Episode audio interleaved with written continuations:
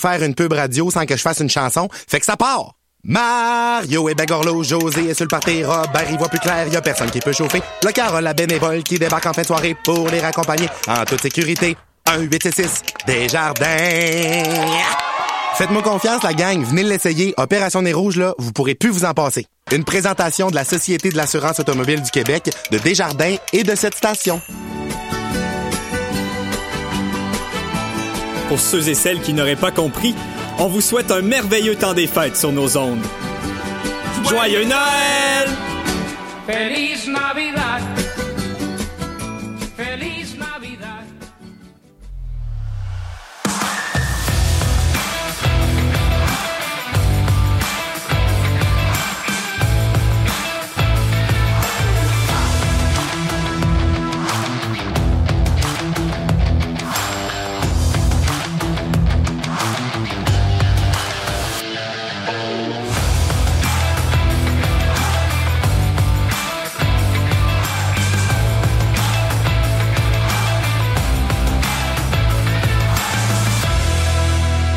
Bonjour tout le monde, bienvenue sur les ondes de Chiz 94.3. Il est 20h exactement.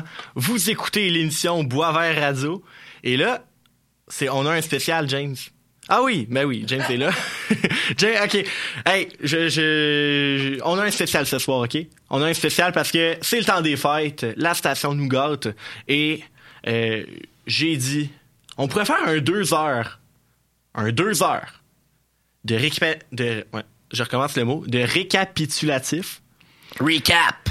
Recap, ah, on va dire recap là, excusez-moi là, c'est l'expression anglaise là, ça va être plus facile.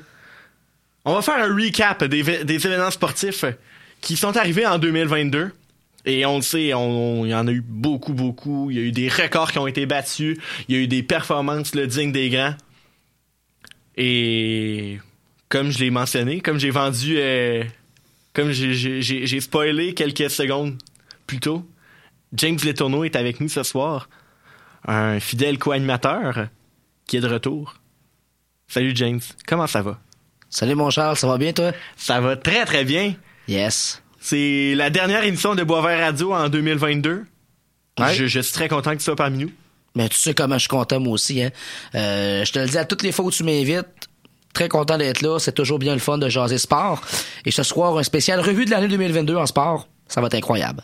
Oui, exact. Et euh, James est avec nous ce soir, mais plus tard dans l'émission, on va avoir Zachary, Zachary Trottier, oui, qui va venir nous parler de football et euh, des Jeux olympiques.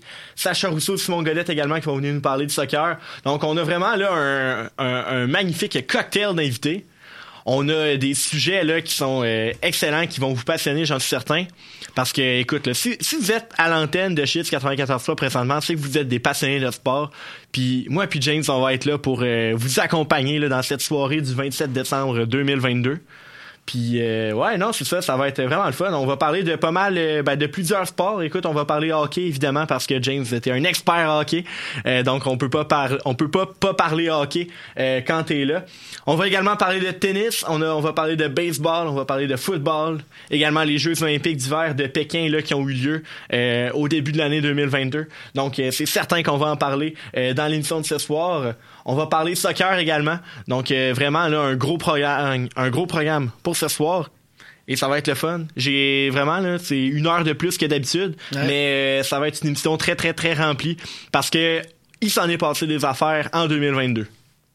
Absolument, tu voir, ça va passer vite. Puis les gens qui sont soit dans la voiture à la maison ou qui nous écoutent confortablement, ben restez là parce que vous allez voir, ça va être exceptionnel ce soir. Oui, exact. On va vous rappeler là, des, des beaux souvenirs là, Ouais. de, de l'année qui, euh, qui passe. Et justement, euh, j'en profite là, en début d'émission pour euh, vous souhaiter de joyeuses fêtes parce qu'on est en plein là, pendant, pendant le temps des fêtes. Là, Noël, Noël moi, mon dernier party de Noël, c'était hier. Et c'est bientôt là, le jour de l'an. Donc, on est en plein pendant le temps des fêtes, le temps de l'année où euh, on est festif. On, aime justement se rappeler des beaux souvenirs de l'année qui vient de passer. Et euh, ben, on va être là avec vous ce soir pour vous accompagner dans cette soirée. Donc, James, premier sujet de la soirée, le hockey de la Ligue nationale de hockey, il s'en est passé des affaires et euh, notamment ben nous on suit c'est sûr le Canadien de Montréal. hein. On est des Québécois. Euh, je- pense que c'est ton équipe préférée. Oui, tu te trompes pas. Ouais, moi c'est ma deuxième équipe préférée. Mais en tout cas, on adore tous les deux le Canadien et on va se dire là, l'année passée, le début de l'année 2022 a quand même été très difficile, mais il y a eu un renouveau. Un dénommé Martin Saint-Louis est arrivé comme entraîneur-chef et euh, ça a changé un peu les, les- les choses à Montréal. Absolument, l'arrivée de Martin Saint-Louis a dynamisé l'équipe du Canadien de Montréal, si on me permet l'expression. Ben, euh, évidemment que je te le permets.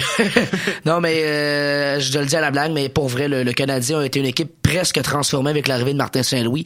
Non pas parce que bon, euh, les joueurs étaient meilleurs, mais parce que les joueurs ont acheté les, les- les concepts de Martin Saint-Louis, puis je fais exprès pour dire le mot concept, parce que Martin Saint-Louis nous est arrivé là, sa première conférence de presse en tant qu'entraîneur, puis parlait déjà de concept et non pas de système.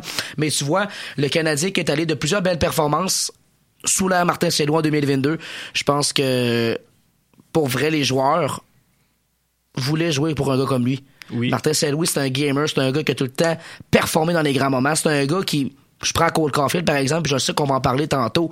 C'est un petit peu le même genre de joueur, là. Saint-Louis, petite stature, capable de la mettre dedans, tout Ouais. comme Caulfield. Euh, alors, c'est- très encourageant. Puis pour vrai, Kent Hughes et Jeff Gorton à la haute direction du Canadien ont fait un bon travail, tout en allant chercher un entraîneur comme Saint-Louis, qui avait pas l'expérience, mais quand même, il a joué la game. Il avait le vécu. Ben, exactement. Puis il est proche de ses joueurs. J'adore comment Saint-Louis dirige le Canadien. Puis euh, avec les joueurs aussi, là, on, on aura la chance d'en reparler tantôt. Oui, ben, exact. Puis en plus, j'ai l'impression un peu que euh, Martin Saint-Louis est un peu le même genre d'entraîneur qu'il était comme joueur. C'est-à-dire, Oui. t'es travaillant, il prend rien pour acquis. Euh, il, il analyse bien les adversaires et les joueurs ont envie de jouer pour lui parce que c'est un gars qui est rassembleur. Donc c'est le fun. Ben, tu sais, On- n'avait pas de capitaine hein, l'an passé, Ouais. avant qu'on nomme Nick Suzuki là, euh, à l'aube de cette, cette- cette saison-ci. Et puis on le disait, Martin Saint-Louis, c'est le leader de cette équipe-là. Ouais. OK, il n'y avait pas de Ben oui. capitaine, c'est Martin Saint-Louis qui, qui mène la barque. Puis on envoie dans le bateau, puis on suit Martin Saint-Louis avec un gars comme lui. Je pense que le Canadien avait un bon homme pour mener la barque, comme je l'ai dit. Puis, tu jouerais-tu pour Martin Saint-Louis, toi? Euh, demain matin. À 100%, j'irais. Surtout, surtout qui coach le Canadien de Montréal. là. Moi, si on m'offre un contrat pour jouer dans le Canadien demain matin, j'y vais, c'est sûr. Ouais, c'est clair. Mais je me rappelle, Martin Saint-Louis avait dirigé son premier match à la barre du Canadien, puis en conférence de presse, il dit, ouais, il dit, ça va vite. Il dit, c'est ça la Ligue nationale, ça va vite. oui. Tu sais, pendant un match, tu, tu veux coacher, c'est comme si t'as des cartes devant toi, puis tu veux les jouer de, de la bonne façon. Ouais. Mais ça va vite, puis ça spin dans sa tête, là, je veux dire. C'est exceptionnel. La façon que c'est adapté à, à la game, dans la game. Ouais. Je fais une blague, mais vous comprenez pourquoi je dis ça, là, si vous êtes partisan du Canadien. Mais voilà, je pense que Martin Saint-Louis, ça en a surpris plus d'un lors de sa nomination, parce que c'est un entraîneur-chef qui avait pas d'expérience comme coach. Ouais. Mais forcé d'admettre que je pense que c'était le bonhomme euh, qu'on qu'on avait à choisir. 100%. Puis on regarde justement les, les effets que son arrivée ont eu sur certains joueurs. T'en as parlé, là, euh, t'en as glissé un mot il y a quelques secondes. Mais Cole Caulfield, euh, c'était pas le même joueur sous Dominique Ducharme et sous Martin Saint-Louis. Complètement transformé, ce Cole Caulfield. Écoute, tu prends la fin de la saison dernière puis le début de cette saison, Ouais. la façon qu'il met la rondelle dans le net, là, Ouais. exceptionnel. La rondelle, là, avec Suzuki, quand ils se font trouver, là, mettons, là, sur une passe transversale, sur un avantage numérique, bang, dans le net, bingo! Ouais, ouais. Pour vrai, On a tout qu'un duo, qu'un duo sous la main. là. Oui, puis c'est, c'est un gars qui a pas de confiance, ça peut devenir extrêmement lourd. Et sous Dominique Ducharme, malheureusement, ça ne fonctionnait pas. Ah, On amène pas. un Martin Saint-Louis qui prend un peu plus de temps avec Cole, Mais ça, fonctionne. Écoute, Alors, je pense que, j'ai pas la statistique exacte sous mes yeux, là, mais je pense que c'est comme 40 buts en 65 matchs depuis que Martin Ouais. Saint-Louis est là. C'est fou. oui, parce que Cole Caulfield, dans, t'as parlé de statistiques, il y a 41 buts à son actif depuis qu'il a commencé la Ligue nationale. Puis il y en a genre 37 sous Martin Saint-Louis. Genre. non, mais pour vrai, ça donne une idée, là. Ouais, non, c'est ça, c'est incroyable. Puis je parle des buts en saison régulière, là, pas en série. là. Ouais. Parce que là, si on parle des séries, ben, on se souviendra de la longue épopée, il avait marqué, là. Ouais. Mais c'est un gars qui avait pas d'expérience à ce moment-là. Cole Caulfield avec Nick Suzuki, c'est un duo qui est là pour rester longtemps. Ah oui. Et... Faut le signer, Cole Caulfield, là, le plus vite possible. Ouais, mais Jeff Gorton a assuré qu'elle allait rester. Mais maintenant, reste à savoir à, à- à quel- prix. Faudrait que les bottines suivent les babines. Bien dit, c'est vrai. Ouais. Et mais malgré justement l'arrivée de Martin Saint-Louis qui a dynamisé le Canadien de Montréal l'an dernier, euh, ça a été euh, relativement une saison difficile encore une fois. T'sais, Martin Saint-Louis a amené quelques victoires, mais c'était pas tout rose non plus. Non, mais le mal était fait, là. Ouais, ça, le mal était fait. Donc, le Canadien a terminé au tout dernier rang de la Ligue nationale de hockey. Mais euh, ce qui est le fun, c'est que il y avait, le Canadien avait le plus de chances à la loterie de remporter le tout premier choix au total. En plus, un repêchage au Centre Bell, à Montréal. Et euh, le scénario pour rêver pour Kent Hughes et Jeff Carton est arrivé. Le Canadien a été pigé en premier bouli- dans le boulier et euh, s'est retrouvé avec le tout premier choix au total. Et a mis la main sur le Slovaque, Juraj Slavkovski. Maintenant, on a euh, presque une demi-saison derrière la cravate. On voit la comparaison de Shane Wright et Juraj Slav- Slavkovski. Évidemment, ces deux-là, ils vont être comparés à Montréal jusqu'à la fin de leur carrière. Là, ils pourront pas s'en détacher, c'est sûr et certain. Mais je pense que, pour l'instant, on tout indique que le choix du Canadien de Montréal est, très bon et défendable.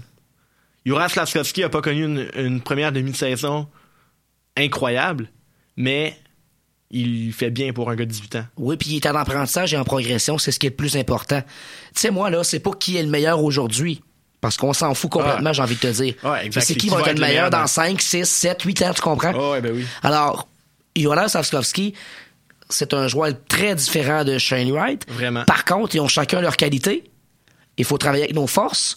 Faut développer ça. Puis je pense que c'est un très beau projet qu'on a entre les mains. C'est un gros bonhomme, capable de bien protéger sa rondelle, gagner des batailles un contre un, capable d'aller une présence physique aussi dans le match.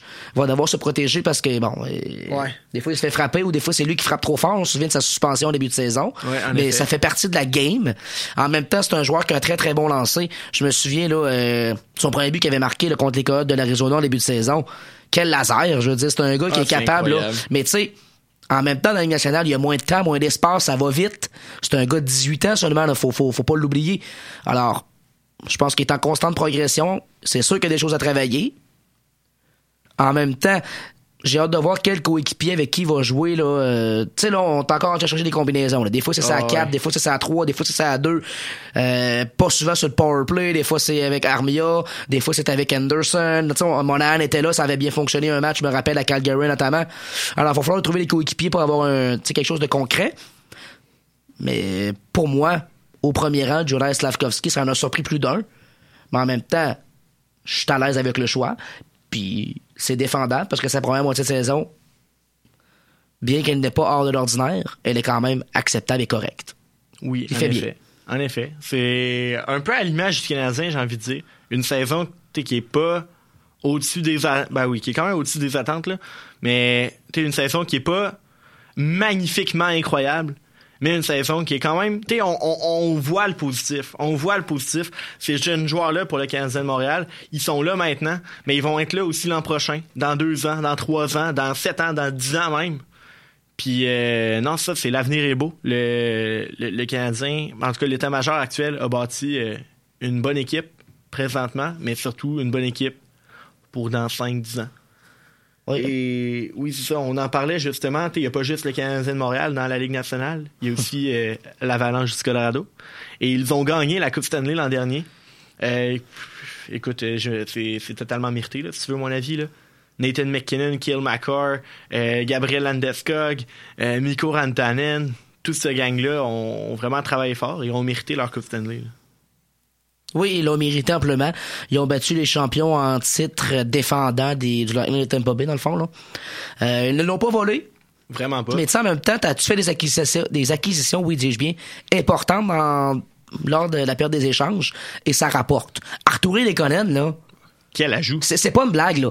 Tu sais, on se souvient du parcours que le Canadien il avait envoyé le Canadien en finale. Ouais. Savez-vous ce qu'il a fait avec l'Avalanche? Il a fait la même affaire. Ouais, ben il a scoré le but gagnant en, demi, en finale de, de conférence De pour emmener ouais. l'Avalanche en grande finale. Puis en grande finale, ça, ça te prend des gars qui clutchent. Ouais. Puis t'es un nommé. Ces gars-là ont clutché, ont fait le travail. Puis euh, chapeau. Honnêtement, l'Avalanche du Colorado, c'est une équipe que j'appuie euh, en série quand le Canadien n'est pas là. Euh, J'adore Nathan McKinnon, moi je l'ai T'as dit. bien un chandail de l'Avalanche, hein? J'ai un chandail d'avalanche, notamment de Nathan McKinnon. Moi, euh, mais McKinnon, là, je le dis, là, c'est. je suis pas gêné de le dire, c'est quasiment Mini Crosby dans ma tête à moi. C'est, c'est peut-être pas aussi électrisant que Connor McDavid. Ouais. Par contre, le fait que lui a sa coupe cette année puis que Connor n'ait pas, Ah, moi, ça en dit long. Ça en dit long. Moi, ça en dit long. Ça en dit vraiment long. Et là, on regarde, bon, l'Avalanche cette année, euh, beaucoup de blessés, hein, c'est, c'est très difficile. Ouais. Mais ils sont quand même au troisième rang de la division centrale. Si les séries commencent aujourd'hui, ils vont jouer contre, ils joueraient contre les Jets de Winnipeg. Donc, euh, c'est pas, c'est pas catastrophique pour l'Avalanche du Colorado, mais ils sont pas chanceux présentement. Ben là, tu parles de blessures. Je veux dire, euh, il y a un certain moment donné, il manquait 5 des 6 premiers attaquants. C'était lui Ouais. au premier trio au complet. Là. Ah ouais. Il y avait juste Rantanen, lui, qui jouait à côté de, bon, je sais pas trop qui, là, ça, ça te donne une idée. Les Conan. Bon, c'est ça. Mais tu sais, les Conan, c'est un excellent joueur de profondeur. Oui. Mais là, il a été utilisé sur un premier trio. Puis sais-tu quoi? Il a fait le travail. Ouais, Mais à court terme, les Conan sur le premier trio, pas de problème. Mais si tu dire ça trop longtemps, Ouais. ça marchera plus. Exact. Puis, euh, tu sais, c'est ça. Oui, l'Avalanche a gagné sa Coupe Stanley, une Coupe Stanley historique pour euh, cette franchise-là. Mais un autre joueur là, qui euh, rentre dans l'histoire un peu plus à chaque match, là, c'est Alexander Ovechkin. Vraiment, tu sais, c'est arrivé dernièrement, mais on n'a pas le choix d'en parler comme étant un, un des gros événements là, de, de 2022 euh, dans la Ligue nationale de hockey. Alex Ovechkin qui accumule les buts et qui a maintenant dépassé Howe avec 802 buts au deuxième rang pour le plus de buts là, dans l'histoire de la Ligue nationale de hockey. Il ne lui reste que 92 buts et il y a juste le grand et le seul et l'unique et le magnifique Wayne Gretzky devant lui. C'est absolument phénoménal. C'est fou. Ben, Et, et il, a même, et il est même devenu le joueur avec le plus de tirs au but. oui, ben là, il tire, il tire, il tire, il fait juste se tirer. C'est pas, c'est pas des points, mais c'est quand même historique comme statistique. C'est Oui. fou. Mais ça démontre pourquoi il y a autant de buts aussi, là. Ah oui. Il lance au but. Il faut, faut que tu lances au but, puis il faut que tu lances sur le but. Ouais. Puis moi, ce qui est encore plus incroyable, c'est dans la Ligue nationale d'aujourd'hui, là. Ouais, ben oui. C'est pas, euh, pas, dans, pas dans les époques des 14 à 8 euh, quand t'avais les Islanders de New York qui jouaient contre les euh, Oilers d'Edmonton euh, en 1982. Là. Non, non, dans la LNH d'aujourd'hui où les gardiens sont plus gros, les défenseurs sont plus physiques, les buts, les buts sont plus petits, la technologie est plus améliorée. Écoute, euh, c'est c'est tellement remarquable ce qu'il fait là. C'est fou, tu l'as dit. Puis Alex Ovechkin, il arrêtera pas là, là. Mais c'est sûr que non. il est à la pourchasse, à la plus, poursuite de, de Wayne, comme tu, tu l'as tu l'as dit. là. En plus, il est jamais blessé. C'est n'importe quoi. C'est un homme de fer, ce gars-là. C'est un, de- train. Il est, il est- honnêtement, personnellement, je pense qu'il va battre le record parce que il démontre aucun signe de ralentissement. Il est jamais blessé. Puis euh, écoute, les Cavaliers de Washington lui font confiance à 100%. Donc euh, je vois pas pourquoi il ralentirait son rythme d'enfer présentement. Moi, ça me fait rire. Je te donne une anecdote, puis c'est pour rien y enlever, là. C'est au, con- au contraire. C'est un match, je suis contre Philadelphie, mettons, là, puis c'était un but d'écart. Philadelphie retire son gardien. On fait exprès, on envoie Ovechkin dans la mêlée. Ouais. On fait exprès pour le retrouver, pour qu'elle mette dedans. C'est quoi? C'est 3-1. Philadelphie retire encore son gardien. On rembarque Ovechkin, puis en met un autre dedans. Ouais. Puis les gars font exprès, là, à Washington, pour lui donner la rondelle à lui, là. Ouais, c'est la chasse au record à Washington présentement. Mais c'est tout le monde. C'est ça, là. Tout le monde contribue. C'est un moment magique de sport. Tout le monde contribue à ce que Ovi batte le record. Tout le monde est dans la même cause. C'est fantastique. absolument fant- fantastique. Et c'est-tu ce qui était fantastique l'an passé? C'est les remparts de Québec. Et ils le sont encore cette année. Et après la pause chanson, parce que là, on s'en va écouter les louanges, on parle de hockey junior. On fait un retour sur euh, 2022 dans le monde du hockey junior. Donc, restez là. Vous écoutez Boisvert Radio sur les ondes de Chiz 94.3. Je vous envoie à l'instant une collaboration entre Les Louanges et Corneille. Voici Crash.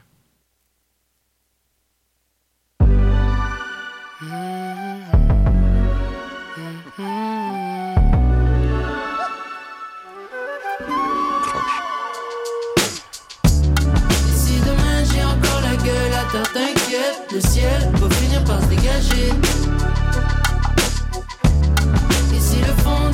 Baril comme mon dernier verre à votre santé. Ah, dans la foulée, à mes éclatés, l'orage va bien finir par se tasser. Je feel comme un crash test dummy. Je pressens l'accident comme on attendait Messi. À demi conscient dans le taxi. Sable mouvant sous le backseat. Chez Gap Messi. Je crois je perds un peu la magie. Glam life QC. Est-ce que ce sera ma vie?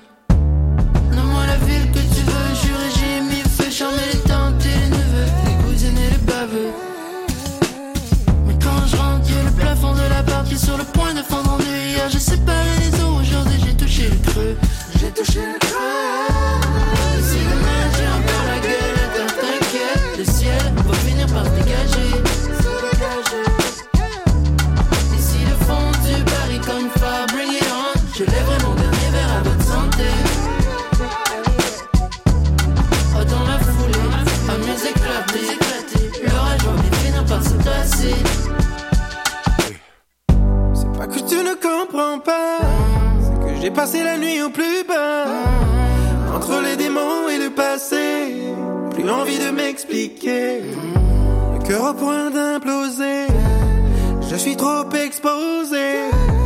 Jusqu'ici tout va bien, mais le prix je le connais trop bien. Donne-moi un peu de temps, que je retrouve mes yeux d'enfant. Donne-moi ce goût d'avant, qui était plus innocent.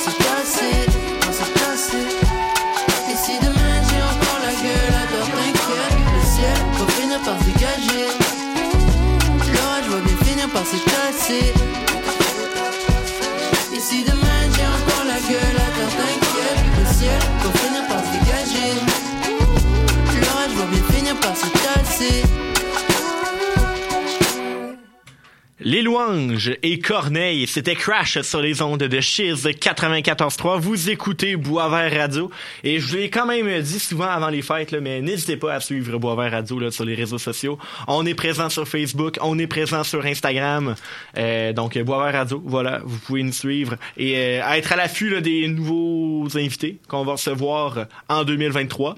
Vous serez également euh, au courant là, de, des, re- des rediffusions, dans le fond. C'est comme si, vous, si présentement, là, vous vous joignez à nous et vous avez manqué le premier segment de la LNH, qu'on a parlé du Canadien de Montréal, de Martin Saint-Louis, de Cole Caulfield, de l'Avalanche du Colorado, euh, de Alex Ovechkin. Ça vous intéresse de- d'entendre ça? Suivez Boisvert Radio sur Facebook. Les rediffusions vont être là dès demain. L'année euh, 2022 a été grande pour le hockey dans la Ligue nationale, mais euh, également, là, c'est très important de suivre le hockey junior aussi. Parce que on a eu une grosse année, euh, notamment, là, ben, t'es heureusement le retour là, euh, à la normale dans la LHMQ notamment et dans toutes les ligues de hockey junior et de hockey mineur aussi. Les remparts l'an passé, là, ça a été une saison mémorable. Notamment Zachary Bolduc qui a atteint la marque des 50 buts. Il a eu 99 points. 99 points, c'est autant que Théo Rochette aussi. Je sais que t'adores Théo Rochette. Malheureusement, les remparts ont perdu en demi-finale contre les Cataractes de Shawinigan, les éventuels vainqueurs de la Coupe du Ouais. Président. Et eux qui ont perdu en- en- à la Coupe Memorial, qui a été gagnée par les Sea Dogs de Saint John. Ouais. Qu'est-ce que tu retiens là, de cette année mouvementée dans la LHJMQ?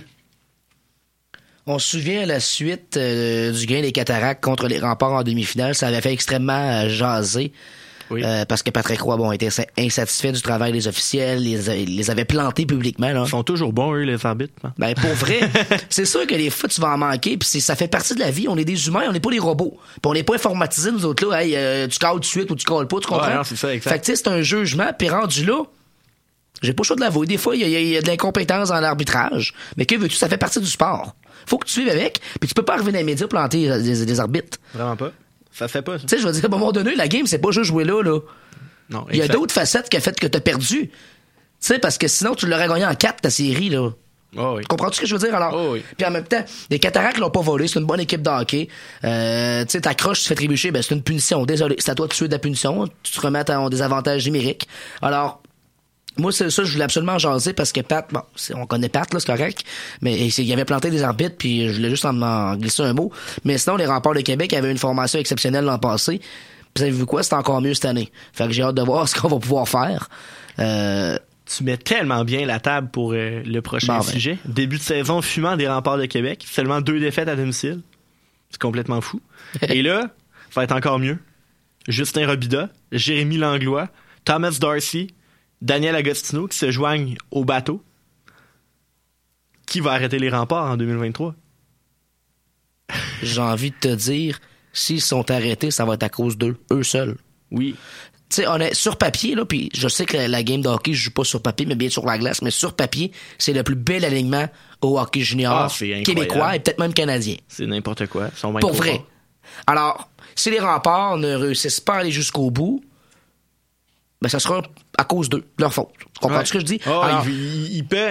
t'sais, ils ont les capacités de gagner chaque match. Donc, si ça arrive pas, s'ils gagnent pas le match, c'est c'est- c'est que c'est eux-mêmes qui l'auront perdu. Ouais, absolument. Tu sais, on est allé chercher des gars de caractère, des gars talentueux. Mais moi, Robida, au-delà d'être talentueux et d'avoir du caractère, c'est un, un travailleur acharné. Oui, Euh, c'est un leader incroyable.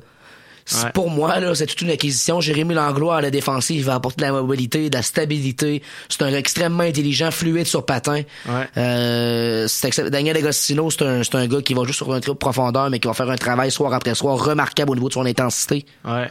Non, c'est fou. Je te le dis, avec l'équipe que les remparts On a avaient. juste payé un choix de sixième ronde pour l'avoir donné Ben oui. Gastino, Tu sais, quand t'avais une coupe de joueurs qui étaient partis au camp d'entraînement des championnats mondiaux juniors, Ouais. les, les- les remparts manquaient de profondeur, puis on a vu des contre-performances à cause de ça. Ouais.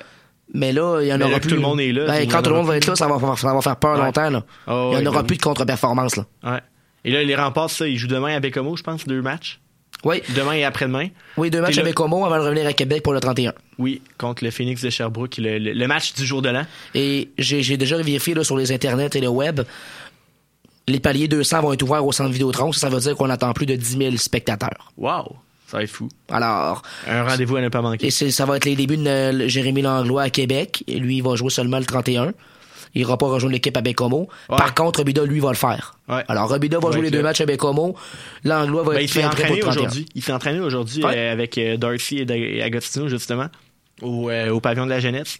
Il a rencontré les médias. Une rentrée médiatique réussie pour Justin Robida. Et on espère que la rentrée sur la glace sera tout aussi euh, réussie à Bécomo demain et après-demain.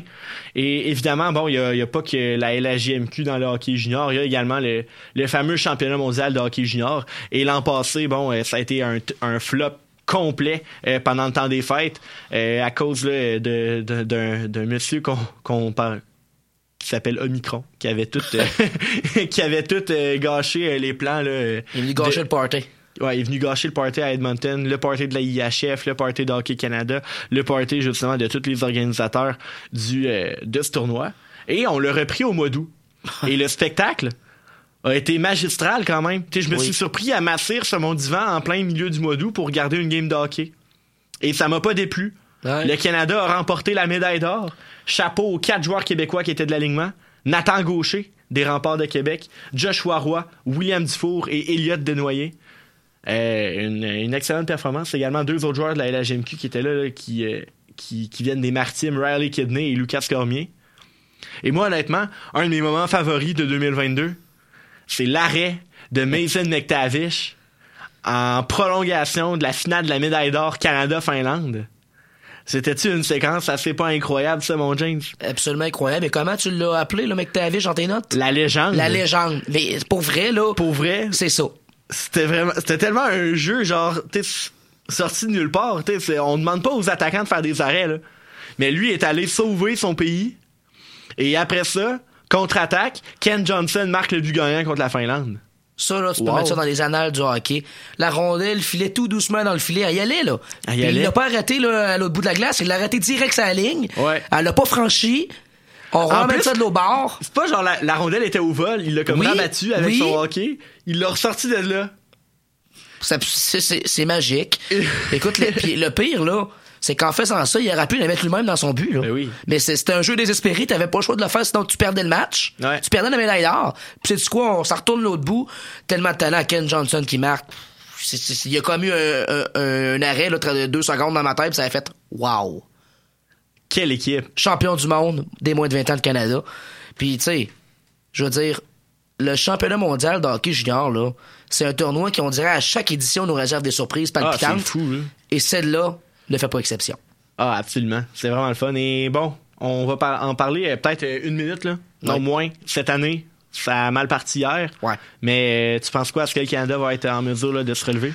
J'ai pas aimé le match d'hier. On jouait individuellement. On faisait pas nécessairement des bonnes choses. En même temps, la Tchéquie jouait un bon match. Euh, on doit se relever et vite. On a deux beaux matchs pour le faire. OK, on Ouais. affronte l'Allemagne et l'Autriche. On n'a pas le choix de clutcher à bonne, à bonne- de la bonne façon. Là. Faut qu'on ait un peu de confiance, un peu de momentum. Et le gros match, c'est le 31 contre la Suède. oui Ça va être là que ça va jouer pour Ça groupe, la, la première position du groupe, du groupe du Canada, le groupe A. Par la suite, quart de finale.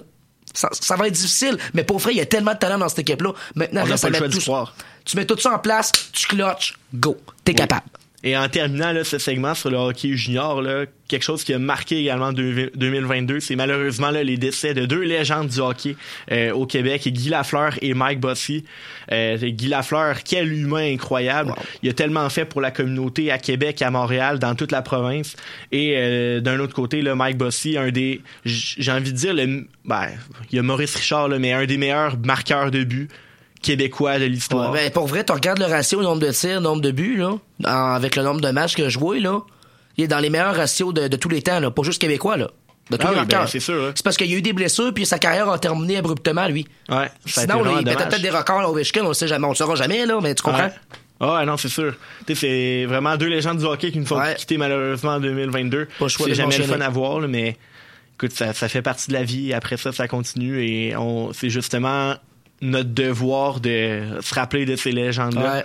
et euh, de, d'honorer leur mémoire euh, le mieux possible. La preuve que les, les, les, gens, les, les partisans au Québec les aimaient tellement. Ça avait tellement fait réagir et jaser les décès de- du Démon Blond et de Mike Bossy.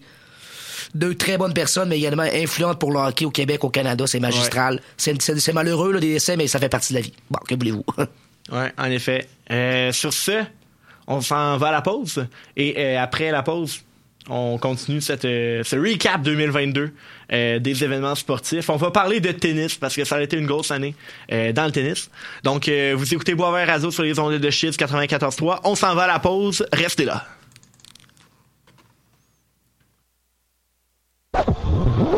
On est maniaque de cheese depuis 25 ans.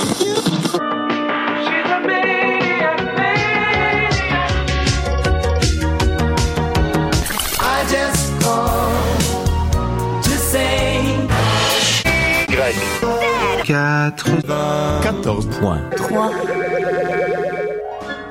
Hey, regarde! Il neige dehors! Tu vois ça où? Y'a pas de maudite fenêtre dans nos studios. Toute l'équipe de Chiz 94.3 vous souhaite un, joyeux temps des fêtes! Passe devant, c'est bien fait. Le tir est là-bas!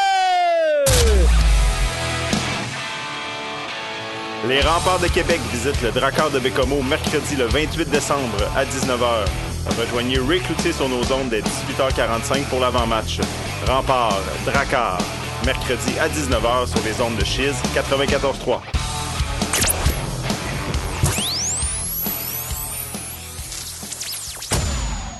On est de retour sur les ondes de The Chiz 94.3 à l'émission Boisvert Radio. Vous écoutez l'émission spéciale du temps des fêtes.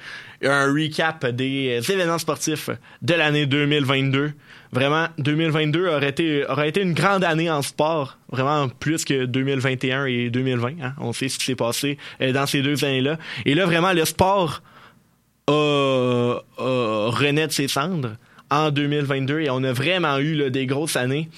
On parlait de hockey là, avant la pause. Maintenant, on parle de tennis parce que grosse année pour le tennis canadien et en particulier pour le petit gars de l'ancienne Lorette, Félix Auger-Aliassime, vainqueur au tournoi de Rotterdam en février. Après ça, bon, on a eu une grosse année. Je me, rappelle de, sa défaite en huitième de finale à Roland Garros contre Raphaël Nadal. Raphaël Nadal a fini par gagner le tournoi, mais ça a été le match le plus difficile de Raphaël Nadal dans ce tournoi-là. Et ensuite, au mois d'octobre, trois tournois de suite gagnés par Félix Auger-Aliassime. Florence, Anvers, Bâle. Et euh, cette séquence victorieuse lui a permis de se qualifier pour le tournoi euh, des finales de l'ATP. Félix Auger-Aliassime a aussi gagné la Coupe Davis avec le Canada. Quelle fierté! Il y a plein de choses que tu as dit là-dedans. que- il y a plein de choses que tu as dit là-dedans que je retiens, Charles.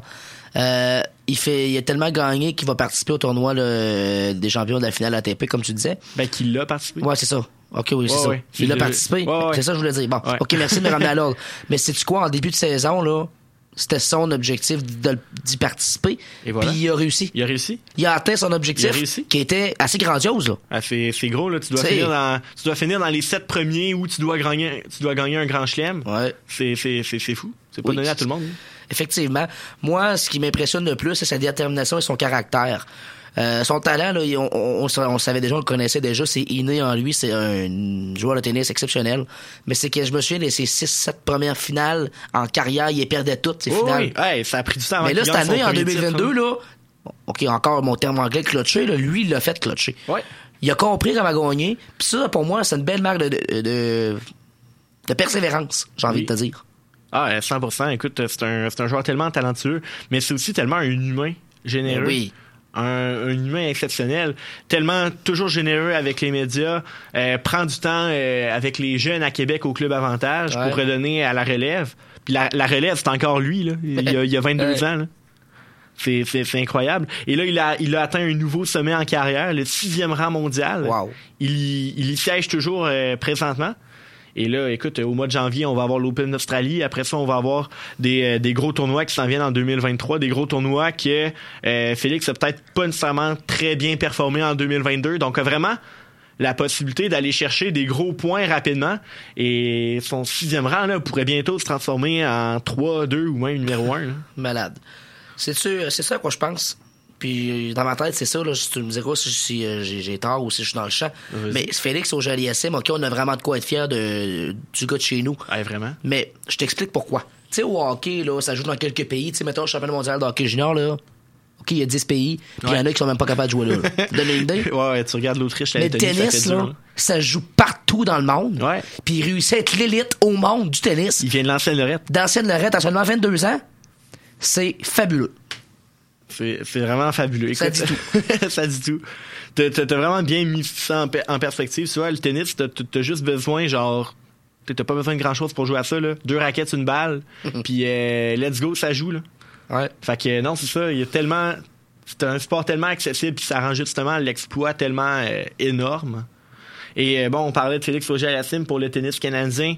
Euh, Denis Chapovalov aussi qui a connu une année euh, en dents de scie, mais tu sais, qui reste dans l'élite mondiale. Ouais, c'est pas si mal, là. Rab- Re- sinon, chez les dames, Rebecca Mar- Marino euh, a tellement progressé cette année. Ouais. Bianca Andreescu, retour de blessure, euh, t'es pas revenu à son niveau d'avant blessure, mais c'est quand même très encourageant. Leila Annie Fernandez, une saison plus difficile cette année, mais elle s'est maintenue quand même t'es dans le top 50 mondial. Donc, le tennis canadien va bien.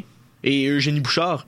Ouais, c'est ça, j'allais Ouais, dire. Eugénie Bouchard. Eugénie. Ben, elle est revenue au jeu. Elle est Ouais, revenue au jeu. Elle, ouais. a, elle a fait des bons résultats sur euh, le circuit inférieur, le circuit de l'ITF. Ouais. Euh, tu sais, elle est passée, je pense, de la 1200e place à la 250e. là. C'est c'est un- c'est une belle année 2022 pour Eugénie C'est Bouchard. vrai, c'est vrai. En plus, elle a, lancé, elle a lancé son T-shirt dernièrement. Avis aux intéressés, vous pouvez euh, aller la voir sur Instagram euh, si ça vous tente de vous procurer ce T-shirt de Janie. L'année euh, 2022 n'a pas été seulement grosse pour euh, le tennis canadien, mais aussi pour le tennis espagnol. Euh, parce que tu regardes le classement de l'ATP, numéro 1, c'est un Espagnol. Numéro 2, c'est un Espagnol également. On va commencer en parlant de Rafael Nadal. Euh, Rafael Nadal qui a pas joué beaucoup de tournois cette année, mais il a gagné l'Open d'Australie. Ouais. Il a gagné un autre Roland Garros. Ça n'a pas de bon sens, c'est toujours lui qui gagne. On sait que sa, sa carrière tire à sa fin à Ben, cause de ça, ses il rajeunit pas, puis il fait juste gagner. Ouais. Ben, il a perdu, euh, il a pas eu une grosse performance au final de l'ATP. Également, ses deux derniers Ouais. tournois après Roland Garros, euh, ça a été difficile. là. Ben, Wimbledon, il s'est rendu en demi-finale, mais a dû déclarer forfait. Quand même, là. C'est ces trois grands chelems que tu viens de nommer, deux fois champion, après ça, demi-finaliste. Ah, c'est, c'est, c'est n'importe quoi, là. C'est fou, là. Puis, euh, non, non, c'est ça. Au US Open, ça a été plus difficile. Au Masters, Paris-Bercy également. Mais, tu regardes ça, là. J'ai pas le chiffre exact dans ma tête, là, mais il a 36 ans, je pense. Il est deuxième au monde. Puis là, on parle de toute la nouvelle génération de tennismen, les euh, Auger Aliassime, euh, Alexander Zverev, Stefanos Tsitsipas, euh, Casper Ruud, euh, Holger Rune qui est sorti de nulle part cette année. Et il est encore deuxième. Daniel Medvedev, en plus. Il a dépassé, puis là, euh, Daniel Medvedev, euh, j'ai l'impression qu'il a un peu régressé cette année. Raphaël, Nadal. Ra- Raphaël Nadal l'a redépassé au classement, et là, Ouais. boum, il est deuxième. Quelle carrière incroyable. Et c'est ça, c'est pas encore terminé pour lui. Là. Il a pas... euh, qui écoute la seconde qui va avoir soigné sa blessure, il va revenir sur le circuit, puis il va être autant dominant qu'avant. C'est n'importe quoi. Là. Ouais, euh, moi, Raphaël Nadal, ça a toujours été mon joueur. OK, je te le cache pas. Non, c'est c'est le mien. Ben là, Non, il est à moi. On le partage-tu? Ben, parce qu'il est né le jour de- il, est né la même, la même date que moi. Ok, je te le laisse. Fait que laisse-le moi. OK, mais c'est un joueur que j'adore. Oui, ok, ouais, t'as le droit. Puis, dans, dans le circuit ATP, je, je vais l'appeler un vieux de la vieille, même si c'est pas un vieux de la vieille, Non, là, dans ben le sens oui, que, tu sais, il, y ouais. il avait Federer, Murray, Djokovic, on appelait ça le Big Four, dans, tu comprends, dans- Ouais. il, y a, il y a quelques années. Ouais. Puis, la façon dont il joue, puis il prend soin de son corps, puis malgré les l'âge qui avance, c'est des- c'est c'est demandant physiquement jouer au tennis, là. Ouais, ouais, Hey, des matchs de tellement. 3-4 heures qui durent, là, bang, bang, bang, c'est- l'enfer. Puis il oui. est encore au top. Il est encore au top. Moi, ça me fait triper à fond de voir ce joueur-là aller. En même temps, on dirait qu'aussitôt qu'on on le sent déporté, il nous ressort un coup, bang, puis coup gagnant. En tout cas, bon. Ah, il est tellement travaillant sur le, sur le court. euh, ça, ça m'inspire. Mais tu vois, il y a quelque chose que tu as dit qui est pas vrai à 100%. Parce qu'il est pas au top. L'Espagnol qui est au top présentement, c'est Carlos Alcaraz. Ouais. Écoute, le- ça me fait tellement... Je trouve, je trouve ça tellement fou. OK, le gars, il est né 28 jours avant moi. Puis il est au premier rang de la TP. Ouais. C'est ça. Qu'est-ce que 28 peut faire une grosse différence dans la vie? Là? Écoute, moi, j'étais à 28 jours d'être pas au premier rang de la TP. Mais lui, moi, là, pour, je te le cacherai pas, là, le tennis, euh, je l'écoute ça plus l'été, mettons. Ouais. Puis, euh, parce que sinon, je suis trop dans, dans le hockey, le puis tu le hockey, sais, tout, là. ouais. Mais cet été, là, j'ai, j'ai écouté beaucoup, beaucoup de matchs de tennis parce que, bon, j'aime ça de temps en temps, là. Ouais. Puis Carlos Alcaraz, on regarde les jouer, man. Dans la Next, euh, la, la Next G, qui appelle la Ah, nouvelle ouais. génération de joueurs de tennis, là. Euh, ici, en 2021, Medvedev avait été époustouflant. Je pense qu'Alcaraz l'a été autant plus en 2022. Oui. Ouais, 100%. Le plus jeune joueur de l'histoire à atteindre le premier rang mondial. Ouais, ah ouais. Il a dépassé les Hewitt, ça c'est plus jeune que euh, Rafael Nadal, plus jeune que Roger Federer, plus jeune que Novak Djokovic. C'est fou, Incroyable. incroyable. Et il a gagné beaucoup de tournois là. Miami, Barcelone, Madrid, c'est pas des tournois qui sont piqués des verres là, c'est vraiment ben tous les bons joueurs qui sont pas blessés, ils se donnent rendez-vous là. Puis c'est Alcaraz à 19 ans qui a gagné ce tournoi-là. Et là après ça, US Open, il gagne son premier titre Grand Chelem. Ouais. Quelle fin de saison. Ben c'est ça, il a pris son envol tranquillement, pas vite, puis il a, il a, euh, livré la marchandise fois 1000 en Ouais. fin de saison quand ça comptait le plus. Écoute, il est premier au monde, là. J'ai rien à dire de plus, là. C'est le meilleur. Présentement, c'est, on parle d'être hot dans une grosse séquence. Lui, c'est là. Oui, puis euh, je, ouais. Non, c'est ça 100%. Puis Carlos Alcaraz, là, quelle, quelle année, quel gros potentiel il a. On va espérer pour lui. Sa carrière fait juste commencer, hein. Ah, c'est ça? il a mon âge. ouais, ça en dit long. J'étais encore jeune, moi. Fait que lui aussi. On ouais, on n'a pas encore 20 ans. Euh, exact. Mais un qui a 20 ans depuis longtemps et qui est encore plus vieux que 20 ans, c'est Roger Federer. Et il a pris sa retraite cette année. Et hey, quelle transition atroce, hein, on va se le dire. Là. correct, correct. on va se le dire. Non, hey, Roger Federer, quelle, quelle scène émotive. Ok, Je sais pas si tu te souviens là, à la Lever Cup. Il joue son dernier match en carrière, c'est un match de double avec Rafael Oui, Nadal. oui, oui. Et là, le match termine. Et là, les deux, ils braillent comme des vieux amis sur le terrain. On sortait les Kleenex, sérieux, c'est- c'était vraiment une scène émotive. Euh, vraiment un très beau moment. Mais c'était-tu beau, rien qu'un peu? Ah, c'était vraiment un beau moment en tant que en tant que fan de tennis là. Honnêtement, j'ai grandi en regardant ces deux-là jouer contre là. Raphaël Nadal et Ah Roger ouais. Federer. Et là, voir Federer se retirer, ça, ça me fait quelque chose. là. Ben, moi aussi, ça me fait quelque chose. Et là, les... On, on le reverra plus, là, dis-toi ça, là. Federer, on le reverra plus sur un court de tennis ou une game. Ouais. Alors qu'on on le voit depuis nous autres, ça fait combien de temps que je suis le tennis? Euh, 10 ans peut-être? Ouais. Ça fait 10 ans que je le vois aller, puis c'est. C'est remarquable, la carrière qu'il a connue. Le moment où que les deux se collent, puis ça, ça pleure quasiment, puis ils sont émotifs. Non, non, ça pleure. Ben, Ça pleure à chaudes larmes, là. c'est c'est les deux plus grands des 15 dernières années, peut-être, avec Ben oui. Djokovic, mettons. Ah ben parce que ces deux-là étaient là avant que Djokovic arrive. Là. fait que j'ai envie de dire que c'est c'est les, les deux plus grands rivaux de, de- des 15 dernières années. Mais tu vois le respect que les gars ont entre eux autres. hein? Ah c'est c'est fou. Hein? ah c'est vraiment une très belle rivalité, très saine. Puis euh, honnêtement c'était toujours le fun de regarder des, des, des finales à Roland Garros puis à Wimbledon puis euh, au US Open entre ces deux joueurs là. là. Pour le sport du tennis en général, là, c'est incroyable. Oui. Non. Pour vrai. Ouais. Gros euh, gros gros moment qu'on a. Mais sais-tu quoi, on parlait de Carlos Alcaraz tantôt, là, puis euh, Ouais. peut-être que dans 20 ans, mais ça va être lui puis un autre. Ben oui. Lui puis euh, Félix auger Ouais, c'est dans ça. 20 ans à la Coupe Lever, ils vont ils vont prendre leur retraite euh, en se pleurant dans les bras. Imagine. Hey, euh, tennis féminin, écoute, l'année a été complètement dominée par la polonaise Iga Swiatek. Elle a gagné 8 titres. 8. C'est c'est fou. Elle a OK, entre le mois de mai, le mois de juin, sa séquence a pris fin à Wimbledon là, mais 37 victoires de suite. Iga Swiatek.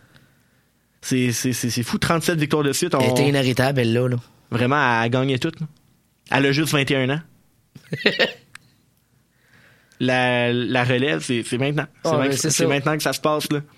C'est là. Elle a gagné. Euh, Swiatek a gagné Roland Garros. Elle a gagné le US Open. Euh, elle est devenue la première polonaise à gagner le US Open.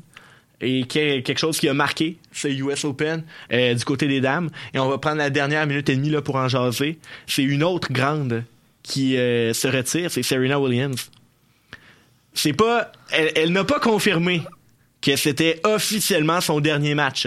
Sa défaite là, au troisième tour, je pense, du US Open. Mais elle était très émotive. Et le stade Arthur Ashe lui a Ouais. réservé là, une ovation Chez elle, hein. chez elle, que- comme si c'était la dernière fois qu'on l'envoyait sur un court. Ouais, ça laissait beaucoup présager ça. Écoute, c'est elle aussi la plus grande du tennis. Ouais, c'est on parle- oui, ben, c'est-. Je pense que oui. C'est vraiment la plus grande du tennis C'est elle puis sa sœur Vénus ont marqué l'imaginaire du tennis féminin, là. clairement. Là. Ah, ouais, Puis c'est encore plus, c'est sa, sa force de caractère, sa- juste sa force tout court. Ah oui, Mon Dieu Seigneur, c'est- une femme, euh, incroyable. je sais pas comment dire ça, mais elle était forte comme une lionne, là, pour vrai. Là. Oui. Quand Puis en plus, elle, aimait ça. Elle gagnait des points, elle rugissait sur le Ah terrain. Eh, moi, je me rappelle, il y a une juge de ligne qui avait appelé une faute là, une faute de pied sur un service. Elle avait commencé à capoter. Mais moi, euh, je savais été juge de ligne, je me serais tenu tranquille. Non, non, non, Mme Williams, c'est correct. Là, tu comprends ce que je veux dire, là? Ouais, non, c'est ça, exact. Alors, mais pour vrai, elle a marqué le tennis. C'était la plus grande. Ouais. Puis euh, chez elle, c'est encore une fois émotive. Sais, depuis qu'elle est devenue maman, là, elle a- ben, c'est normal. Là, mon était enceinte, Ouais. elle a eu des blessures. Ouais. Fait que euh, ça fait partie de la vie, hein? Ouais. Mais euh, je souhaite une très belle continuation de, de ben, On dit continuité. continuité, continuation, comme tu veux. Ouais, non, c'est ça, c'est sûr. Serena Williams, là, quelle, euh, quelle joueuse de tennis incroyable. Puis on disait qu'on a grandi en regardant Federer et, euh, et Nadal. Puis je regarde justement la domination que Serena Williams a eue sur le tennis féminin et je me demande c'était qui, c'était qui vraiment sa grande rivale. J'ai l'impression qu'elle en a eu beaucoup à travers Oui, des années. Genre, des, des, des, des, des filles comme euh, Caroline Wozniacki, euh, Agnieszka Radwanska, euh, Simona Alep, euh, Naomi Osaka. Ça, ça l'a comme toffé un petit bout de temps. Mais au final, t'avais toujours Serena Williams qui qui était première, deuxième, qui se promenait dans le top Ouais, 10, elle gagnait pas mal. qui se blessait, qui revenait, qui revenait au top, qui gagnait. C'est. Ouais. j'ai j'ai Moi, ce qui me fait rire, c'est que tu fais un match Maria Sharapova contre Serena Maria Williams. Sharapova aussi qui était là. Hey, tu fais un match Maria Sharapova contre Serena Williams, c'est du tennis de qualité A1, Oui. puis ça rugit au pied carré sur le terrain. J'avais pas le choix de la sortir celle-là. Eh oui, non, en effet, euh, bien placé. non, mais c'est ça. Serena Williams, euh, honnêtement, c'était vraiment la fille qui a dominé Ouais. Le tennis féminin euh, dans son époque. J'ai bien hâte de voir ça va être qui la prochaine parce que là, ça, ça bouge beaucoup. T'sais, on pensait que ça allait être Ashley Barty et là, pouf, Ouais. au début de l'année, elle prend sa retraite un peu sortie de nulle Ben part. ouais. euh, elle se retire au numéro 1 mondial. Euh, c'est un peu fou. Là, Iga Swiatek a l'air bien parti, mais ça lui, ça lui arrive genre de perdre des matchs. Mais chez les femmes, puis peut-être que je me trompe, là, je le fais rapidement, Ouais. on dirait qu'il y a des filles qui gagnent par séquence, pour on les revoit plus. Ouais. Mais tu sais, Eugénie avait eu sa passe il y a quelques années. Ouais. Naomi Osaka avait eu sa passe. Ouais. Euh, Garbenier Muguruza a eu sa passe. Mais là, on dirait qu'on les voit plus, ces filles-là. Ouais. C'est d'autres. C'est, c'est, c'est c'est dur à être constant, C'est justement. très éphémère. Ouais, c'est dur à être constant dans un circuit aussi demandant que l'ATP et la WTA. La parité. Et, et ceux qui restent au top longtemps, t'es euh, Simona Alep est encore dans le top 10. Là. Ouais. Genre elle, ça fait longtemps qu'elle est là quand même. Là. T'es chapeau à ces gars et ces filles-là qui euh, réussissent à tenir au- autant long- longtemps dans, dans ce sport. C'est vraiment, c'est vraiment beau à voir. Hey, c'est l'heure de la musique. Yes. Cette année, en 2022, un de mes rappeurs favoris qui s'appelle Loud a sorti un nouvel album. Et euh, une de mes chansons favorites sur l'album s'appelle Hold Up. Et euh, on se l'offre à l'instant. Euh, à boire un radio sur les ondes de Chiz 94.3. Restez à l'écoute. Après la pause, on parle baseball. Un autre sport que tu connais, ça, mon James? Oui, j'adore. Donc, on parle baseball après la pause. Vous écoutez Chiz 94.3, c'est l'émission Bois Vert Radio. Restez à l'écoute. On revient dans quelques minutes.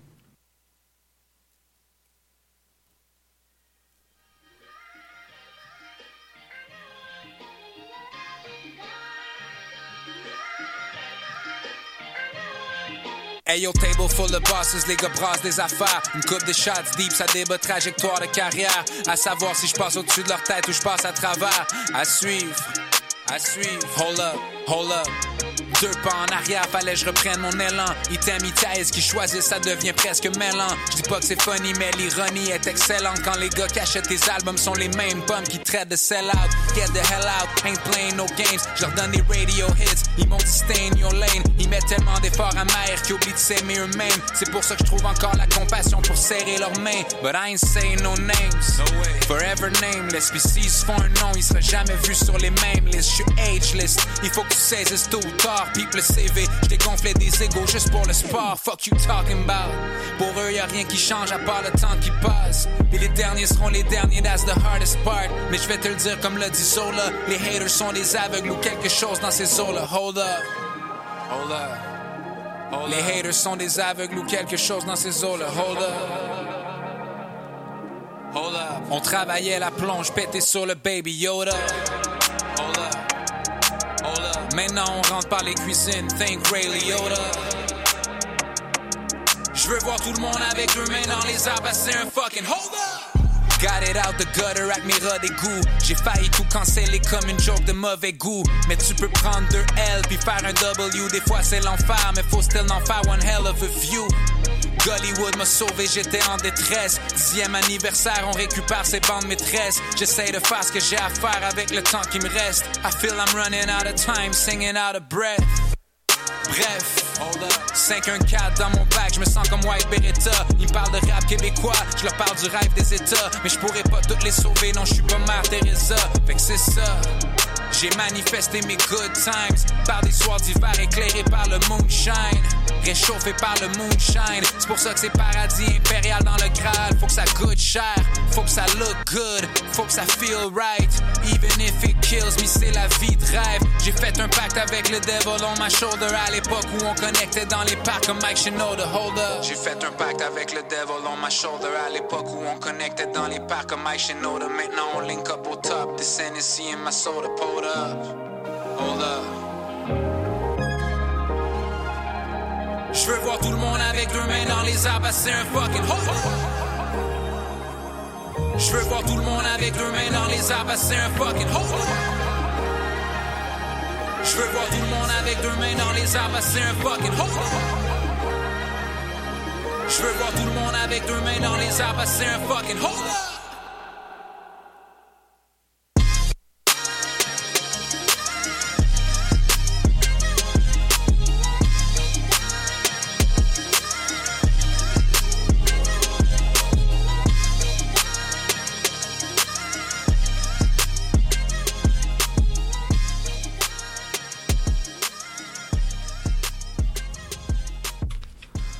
On est de retour à Boisvert Radio sur les ondes de Chiz 94.3. Vous venez d'entendre Loud avec la chanson Hold Up. Une bonne chanson de Loud qui a sorti euh, sur euh, son nouvel album, Aucune promesse. J'ai vu Loud au Festival d'été de Québec, un des, autres euh, événements marquants de 2022. Et c'était bien le fun. Belle soirée. Hey, on est là pour parler de sport. Euh, je m'appelle Charles Boisvert, je suis avec vous, euh, je vous rappelle, jusqu'à 22h. Euh, James Letourneau également, qui est à ma gauche dans le micro numéro 2. Euh, James, on va parler baseball. Et d'abord, baseball local. Parce que ça a été une grosse année pour les capitales de Québec. Champions de la. Ligue Frontier à leur première année. Ben, l'an passé, c'était comme un regroupement Aigle-Capitale. Ça compte pas vraiment comme une première Ah année. Ouais. Cette année, les capitales euh, champions de la Ligue Frontier. C'est vraiment incroyable. Écoute, euh, le, Thomas Beauchemin là, est venu nous en parler euh, à quelques reprises là, au début de la saison de Boisvert Radio. Euh, Ruben Castro qui a joué les héros là, avec un ballon de sacrifice dans le quatrième match de la finale contre les Boomers de Schaumburg. Euh, victoire de 2-1. Un match très serré, mais que les capitales ont gagné. Les capitales ont été champions. Ouais. Toi, t'es allé aux capitales cet été? Non? Ben ouais, j'y ai été une fois ou deux là, dans un match Ouais, euh, ben oui. régulier. J'y ai été effectivement. Je dis non. Je dis non, mais c'est pas. Non, mais parce oui, que, allé. Non, je suis pas allé en série, mais j'étais allé en saison, tu fais bien de le dire. Mais Thomas Beauchemin, lui, était là aux premières loges pour Ah, assister à il la victoire. souvent, là, il est même embarqué sur le terrain ouais, après. ouais. Mais là, il fait tellement bon travail, lui, au capital. Mais bref. Moitié, euh, moitié. Moitié, moitié. c'est naturel. Mais euh, pour vrai, les capitales, c'est moi, c'est de la façon que ça s'est fait. Tant le baseball, c'est un jeu où c'est jamais fini tant que c'est pas fini. Oh, en effet. Puis tu sais, un ballon sacrifice, tu fais rentrer le point avec ça. ça crée un moment incroyable pour les partisans réunis au Stade Canac à Québec. Ah, c'est sûr. Euh, des souvenirs incroyables également. Pour vrai, là, l'expérience baseball de ces, de ces gens-là qui ont assisté à ces rencontres-là, puis finalement le, le- le gros championnat, c'est absolument de meilleurs souvenirs. là. Ah, c'est sûr. Non, vraiment. Puis euh, on en parle là, justement sur le baseball au Québec, ça va avoir un, un impact positif. Et également sur les joueurs de la formation. Là, euh, Patrick Scalabrini, le gérant, essaie de garder tant bien que mal ses joueurs, là, mais c'est pas facile. C'est déjà annoncé que Miguel Cifuengos, un excellent lanceur là, qui, a vraiment, euh, qui a vraiment dominé là, cet été avec euh, les capitales. Chaque fois qu'il était sur la butte, c'était quasiment une victoire assurée. Euh, il, a, il a signé un contrat là, dans les ligues mineures euh, dans l'organisation des Padres de San Diego. Donc euh, déjà là un, un joueur euh, un joueur clé des capitales qui qui part. Également Jeffrey Parra qui a battu le record du nombre de circuits en une saison Ouais. dans l'histoire des capitales. 32 longues balles quand même, 85 matchs. C'est une bonne moyenne. C'est beaucoup, quasiment euh, un match sur trois, un match sur deux. Là, tu claques la longue balle. C'est euh, c'est quand même remarquable. Oui. Et lui aussi, il part vers le baseball majeur. Il n'a pas encore signé de contrat officiellement. Mais euh, bon, il, il va se trouver de la job, c'est certain. Là. Mais là, tu sais, les capitales ont gagné les grands honneurs. Là. Euh, peut-être que ça va attirer des joueurs. Il y en a qui vont quitter, mais peut-être Oui. que ça va en attirer, en Ouais. attirer Non, d'autres. ça, 100%. Tu sais, à un moment donné, C'est probablement des joueurs de baseball euh, qui essaient de percer dans le baseball ou euh, majeurs ou qui sont aux États-Unis à l'université ou qui sont dans l'académie de baseball canadienne, on sait jamais, euh, qui vont qui vont se dire hey. Pour être le fun, passer mon été à Québec au Stade Canac, puis t'es triper avec euh, 3000, 4000 partisans là, dans un stade survolté. Ça peut être le fun. absolument. T'as bien raison. A aussi des joueurs des autres équipes. Euh, ça, il nous reste aussi à parler de baseball majeur. Parce que les Astros de Houston ont gagné. Euh, écoute, je je sais pas si on peut parler de dynastie dans leur cas, parce que je pense qu'ils ont fait trois des quatre dernières finales. Ont gagné justement à leur troisième, à leur troisième occasion. On sait que ça n'a pas toujours été fait clean. Ouais, ben, c'est ça que j'allais dire. on peut parler peut-être de dynastie parce que c'est vrai que bon, ils sont tout le temps là. Ouais. Mais c'est sûr qu'à un moment donné, quand tu été reconnu coupable de tricherie, ben, ça laisse des marques. Oui, en effet. Puis euh, quelque chose aussi, euh, ouais, c'est ça. Ouais, ça, les Astros ont gagné contre les euh, Phillies de Philadelphie. 4-2 euh, la série finale. Les Phillies, c'est une surprise quand même. Oui, je les voyais pas là, moi. De les voir là. Non, c'est sûr. Euh, on crée une belle surprise là, justement pour se rendre en finale euh, de la série mondiale. On parlait des records de Alexander Ovechkin euh, plus tôt là, dans l'émission. On parlait aussi des records de Roger Federer, de Serena Williams. Il s'en est battu aussi des records euh, dans le baseball majeur. Aaron Judge, 62 circuits dans la Ligue américaine. Le, le juge a décerné oui. sa, sa, sa sentence. c'est bien dit. Et la sentence, c'est euh, la balle euh, à 400 pieds du marbre au troisième balcon. C'est tellement bien dit. 62 fois. Je me rappelle, euh, j'étais au baseball mineur, j'avais genre 13-14 ans, puis on était avec mes potes euh, sur le terrain de baseball, mettons dans l'avant-match, puis on parlait d'Aaron Judge. À ce moment-là, c'était un joueur qui faisait son entrée dans le circuit, puis il était déjà tellement bon, il avait claqué des circuits à 500 pieds, d'autres on capotait, tu sais. Ah ouais, on n'en faisait pas de circuit, là. Nous autres, on frappait à 150 pieds, puis c'était beau, là, comprends? fait que, tu sais, de voir ça, c'est absolument remarquable. Ouais. Aaron Judge bat des records, puis il va continuer d'en battre. là. C'est tellement une force euh, incroyable au bâton, je veux dire. Ben oui. Et Il a il va- catapulte tellement la balle, là. il va continuer de les battre avec les Yankees. Ah parce ouais, que les ouais. Yankees ont réussi là, à le garder. Et c'est ça, c'est un très gros coup. là. Ah oui. C'est euh, probablement un des meilleurs joueurs euh, de la Ligue présentement. Peut-être pas aussi polyvalent que Shohei Otani, mais c'est tout qu'un joueur Mais il est euh, de baseball. là. Il est efficace, il frappe la longue balle, mais il est capable aussi d'aller de, de bons coups en lieu sûr puis de- d'avancer sur les sentiers. Il est efficace, il met la balle en jeu, plus souvent qu'autrement au bord de la clôture, mais en tout cas.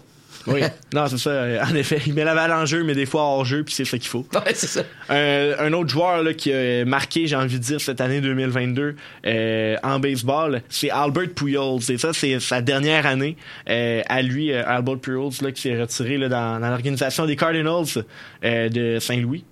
Et maintenant, il prend sa retraite au deuxième rang du baseball majeur pour les points produits avec 2218 dans toute sa carrière.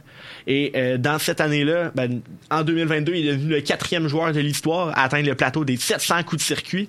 Tu sais, on dit 62, c'est beaucoup en une saison, là, mais Albert Pujols, la, sa longévité avec les Cards, avec les Dodgers, avec les Angels de Los Angeles, a vraiment connu une carrière incroyable. C'est rendu à 703, au quatrième rang du plus de circuits euh, dans l'histoire du baseball majeur. Honnêtement, une carrière à souligner, Albert Pujols, euh, et une légende du baseball. C'est magique. Dans les 15 dernières années, je sais pas trop en quelle année a commencé, mais on, on parle de beaucoup d'Albert Pujols pour les bonnes raisons, puis on n'a pas le choix d'en parler. Ben oui. Lui aussi, c'est un joueur qui est efficace. Point produit, je regarde ça, là.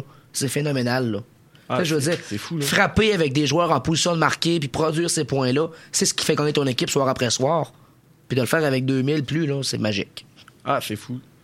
Et, euh, ouais, et finalement, dans le baseball majeur, bon, on a eu une bonne saison régulière du côté des Blue Jays de Toronto. Ça s'est malheureusement gâté en séries éliminatoires. Ouais, ça avait commencé en dents de scie, hein. euh, Ouais. Les Blue Jays, on avait congédié finalement l'entraîneur-chef, le gérant euh, Charlie Montoyo. Montoyo là-bas. Finalement, Schneider a pris la place. Euh, A quand même redressé la barque. pour vrai, dans les dans ses débuts, là, ça allait bien, l'équipe se mettait à gagner. Après ça, ben, les Jays ont pris leur envol, puis ça continue pour le mieux. En série, on s'est fait surprendre. Je m'attendais à mieux, puis c'est malheureux. C'est encore une jeune équipe, c'est vrai, mais à mon avis, il va falloir, Ouais. que, ça, va falloir que tu débloques. Oui, 100%. Euh, ouais, c'est ça. Puis parlant de jeune équipe qui a performé, on parle après la pause du Rouge et Or. Et de football. Euh, Zachary Trottier est déjà là. là euh, donc, euh, après la pause, c'est ça. On parle football. Vous écoutez Boisvert Radio sur les ondes de Chiz 94.3. Restez là. On est de retour très bientôt.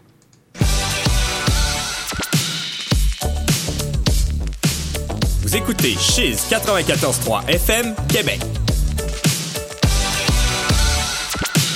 Minuit chrétien. Voyons, calme-toi, le minuit chrétien, là. Il est même pas l'heure encore. Mais voyons, Émilie, c'est tout le temps l'heure pour un bon minuit chrétien.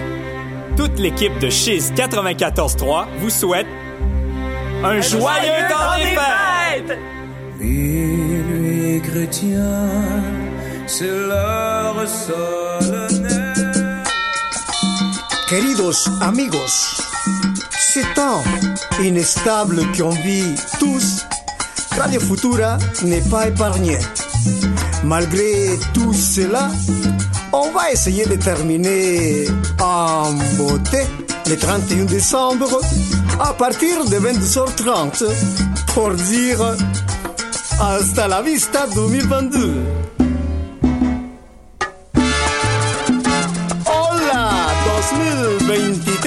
Oui, c'est cela. On sera jusqu'au nord 30 de l'année 2023. Bienvenido 2023.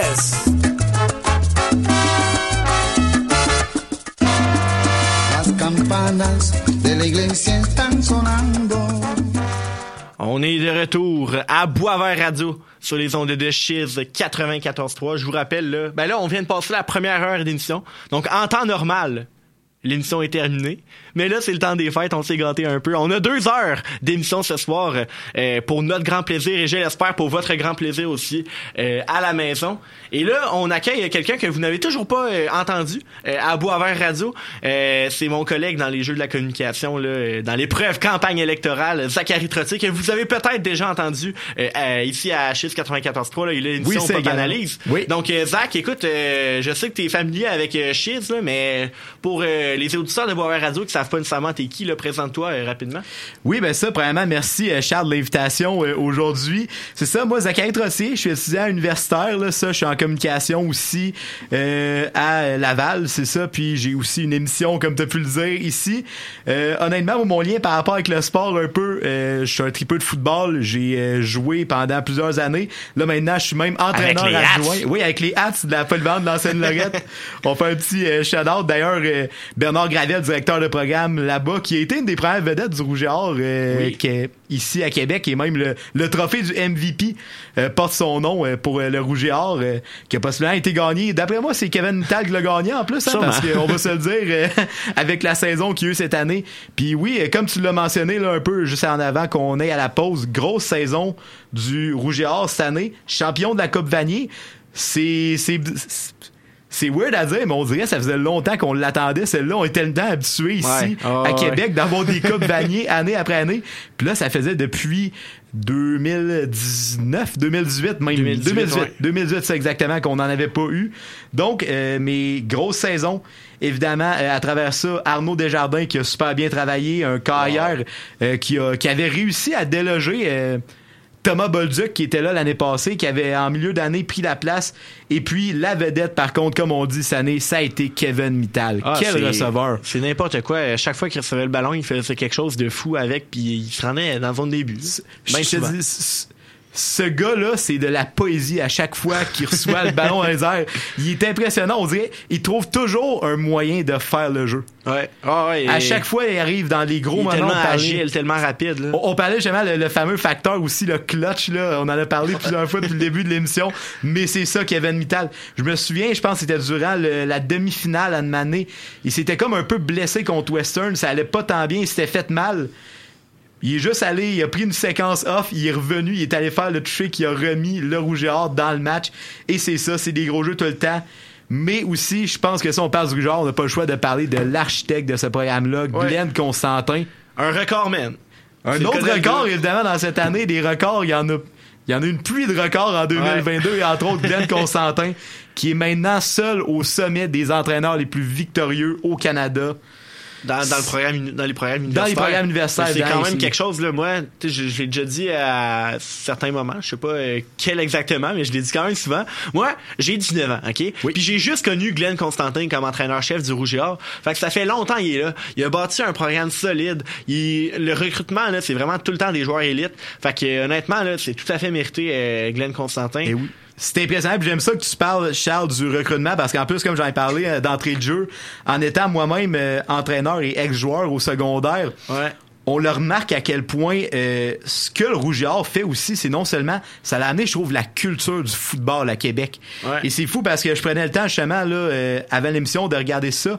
Quasiment toutes les équipes championnes cette année dans le football scolaire au Québec proviennent de Québec même. Oui. On, on peut regarder, évidemment, il y a le Rouge et Or universitaire, mais après ça, on descend. Collégial Division 1, qui qui a gagné?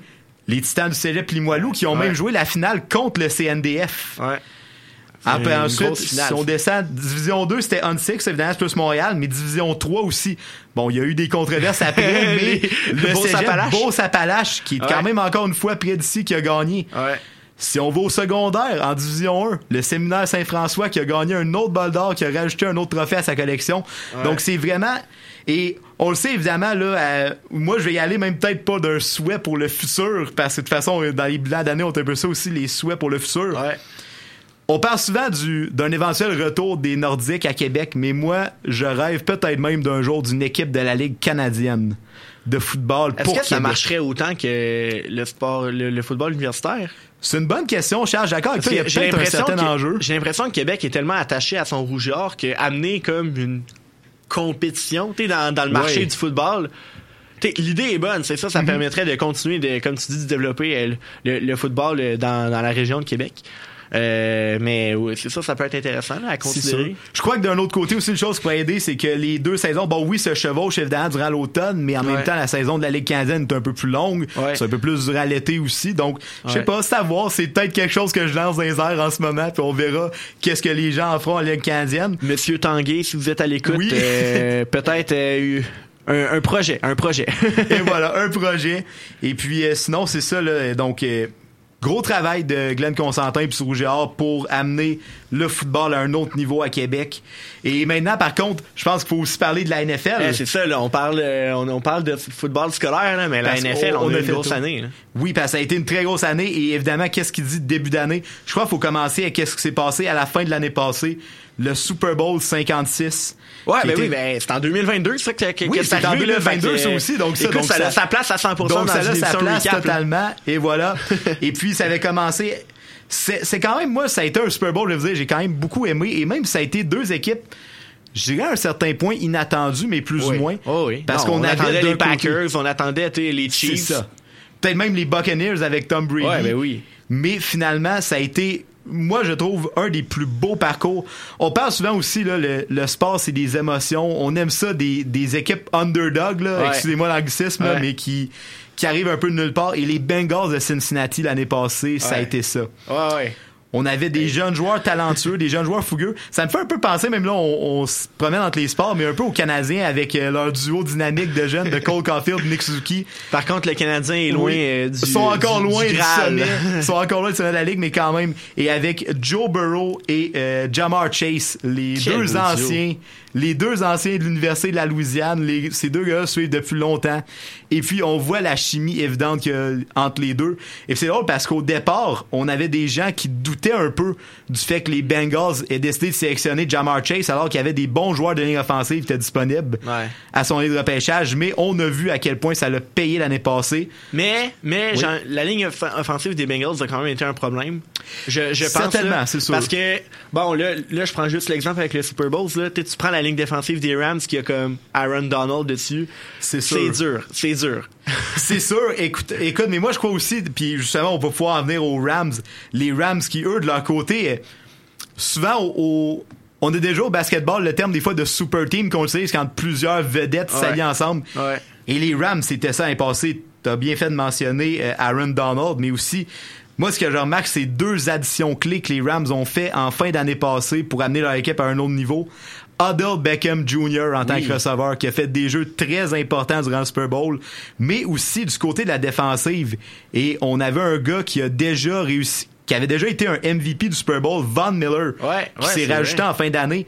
Et des fois, c'est des petites additions-là comme ça qui font la différence et qui ont permis aux Rams de gagner leur Super Bowl à la maison en plus, Ouais. dans leur stade au SoFi Stadium. Inglewood, baby. Oui, à Inglewood, à Los Angeles. Donc, c'était un autre euh, très beau moment, ça aussi, de sport. Mais, euh, et puis là, on voit par contre, justement, euh, le désavantage des super teams comme les Rams, c'est que ça mène à une situation comme cette année où là, on a Ouais. vidé les choix de repêchage. Ouais. Et les Rams, autant on a parlé, ont bien commencé l'année, l'année- ont bien fini leur année l'année passée, mais là, Cette année, c'est vraiment difficile. Ils sont déjà éliminés là, à l'heure Ouais. où on se parle. Puis, d'un autre côté, par contre, eux, les Bengals, continuent leur bon travail. Ouais. Même si ça a été plus difficile en début d'année, ils commencent à remonter tranquillement à côte, puis ils vont être dangereux dans les séries, moi, je crois, honnêtement. Euh, on va devoir les surveiller parce que eux et les Chiefs, dans l'américaine, vont être très difficiles à battre. Ouais. Ben, on l'a vu l'an passé, ça a donné un très bon duel là, en série. En plus, les Bills qui sont là aussi euh, dans la Et même voilà. conférence. Donc, euh, ça va être euh, ça va être des séries à surveiller là, en début 2023. Non, c'est ça exactement. Ça va être intéressant.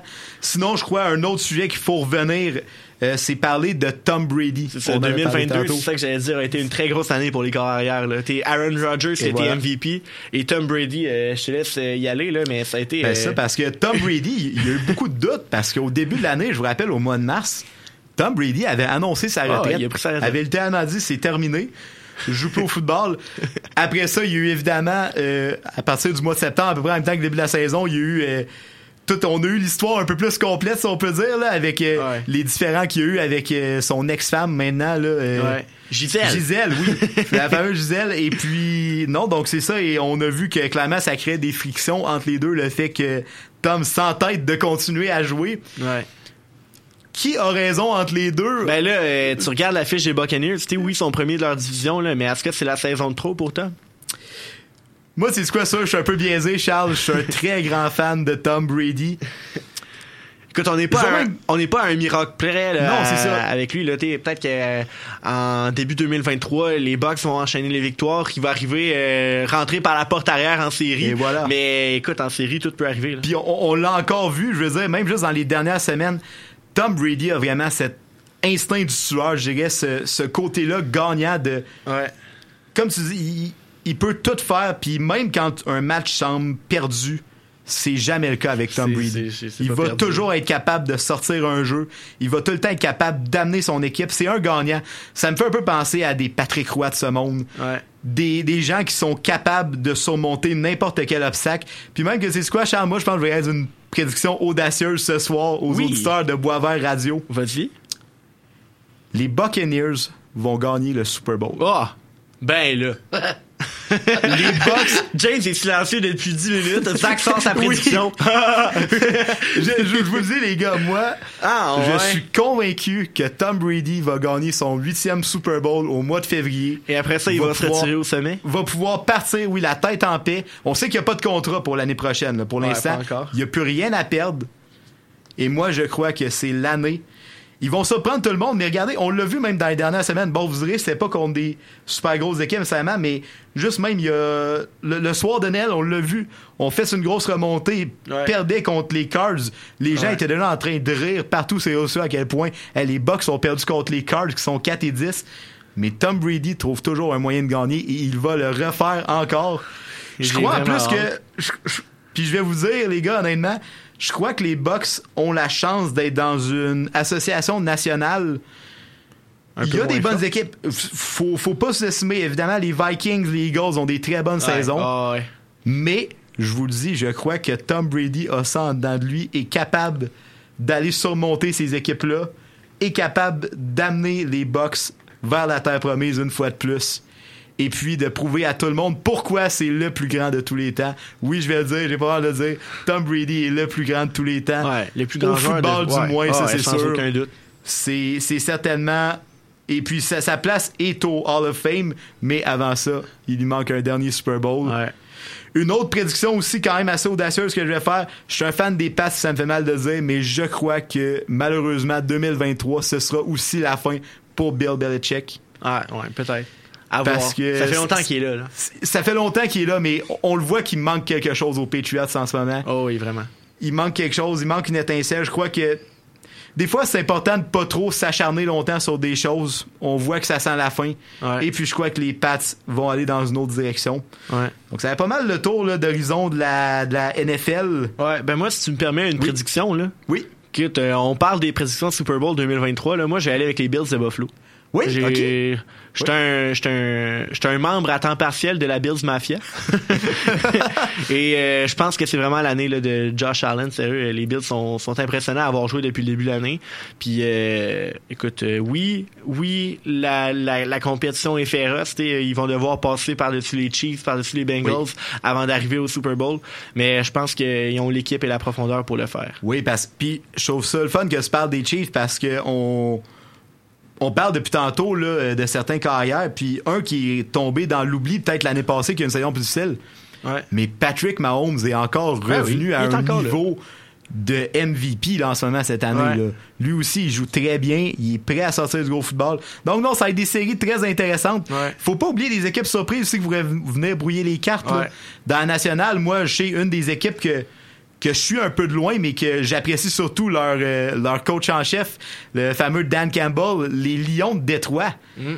qui surprennent la planète football en ce moment. On commençait la saison 1 et 6 et sont maintenant jouent pour 500. Et ont des bonnes chances, ont leur destinée en main. Ils ont, ils ont du momentum.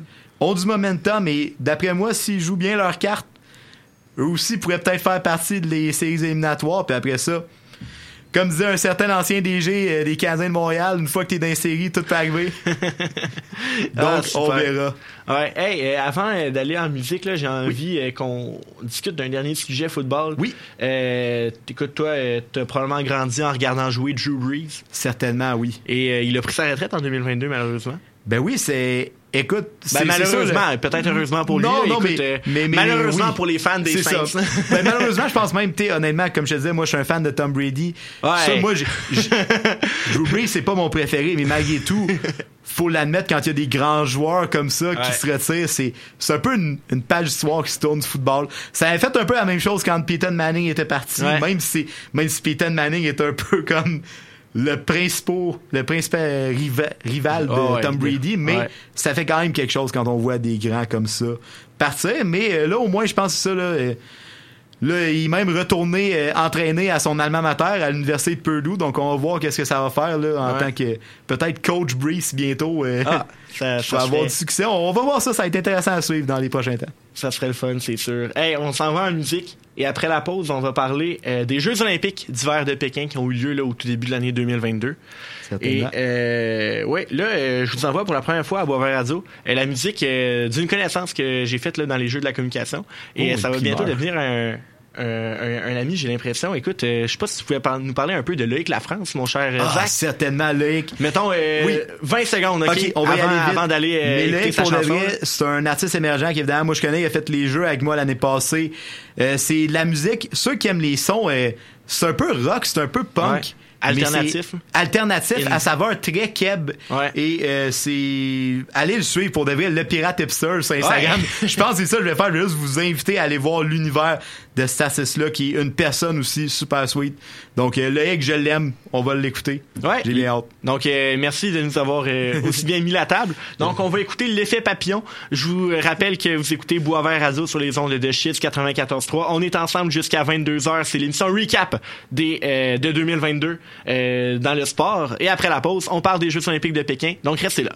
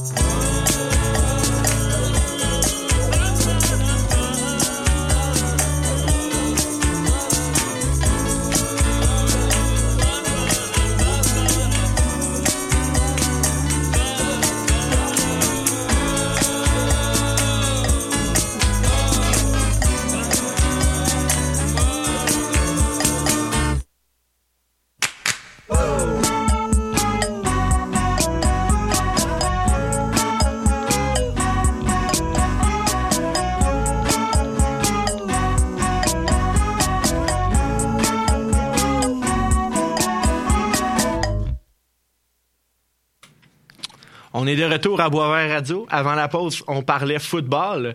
Et là, on va parler Jeux olympiques. Je suis toujours accompagné autour de la table par euh, James de Tourneau et euh, par Zachary Trottier. Yes, Donc, euh, on est là pour parler Jeux olympiques parce que oui, au début de l'année 2022, il y a eu les Jeux olympiques de Pékin.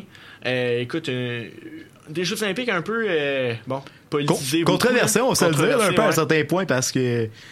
Je veux pas, on allait en Chine, il y avait beaucoup de monde. Puis là, je sais qu'on n'a pas encore parlé de soccer, je veux pas trop voler qu'est-ce qu'ils vont dire tantôt, mais même affaire peu mettons, la Coupe du Monde au Qatar, les Jeux Olympiques en Chine.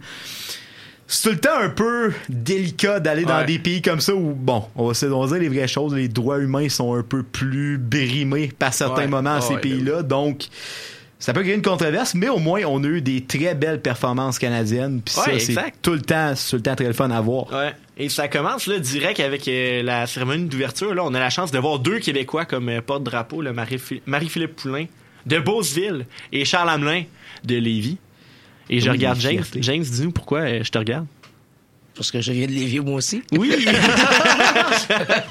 Hey, J'aurais tellement aimé te regarder tantôt quand je parlais de Félix auger Ben oui, oui. de l'ancienne Hey, je, l'écoutais, je l'écoutais à Charlotte vers ici, là, puis je l'ai entendu. euh, ben oui, non, non, euh, non, Félix, euh, même à l'école primaire que lui, écoute, je suis fier. Ben Brag oui. un peu. Juste un petit peu. hey, on a tellement eu des belles histoires aux Jeux Olympiques cette année, là. Oui. Parlons de Maxence Parot. Le gars de Cowansville, OK, médaille d'or en slow style, médaille de bronze au Big Air, mais le gars, c'est qu'en 2018, euh, il a combattu euh, la maladie de Hodgkin, qui est un cancer. Et là, il revient en 2022 sur- aux Jeux olympiques, la plus grande scène mondiale de sport. Et il s'en va gagner la, une médaille d'or. C'est un survivant, un battant dans tous les sens du terme. Ah, c'est, c'est, c'est, c'est fou, c'est incroyable.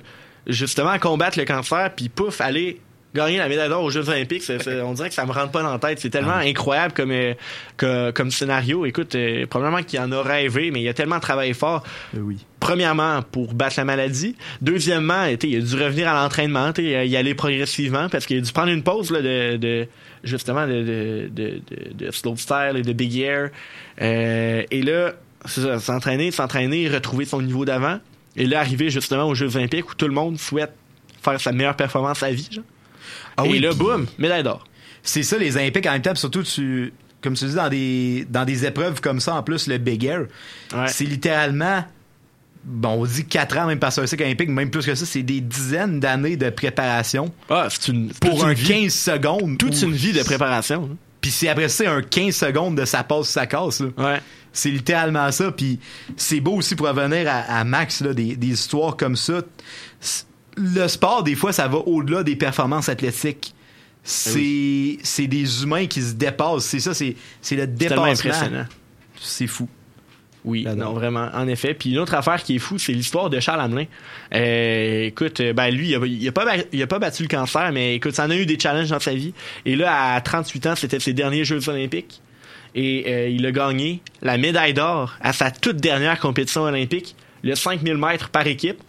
Et en faisant ça, il est devenu l'Olympien canadien le mieux décoré de l'histoire.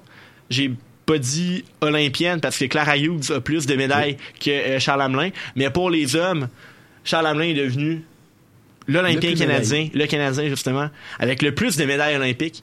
Et ça, c'est vraiment impressionnant. Charles Hamelin qui vient de... Lévis. c'est beau, ça fait une chorale, ça fait un effet de canon, c'est malade.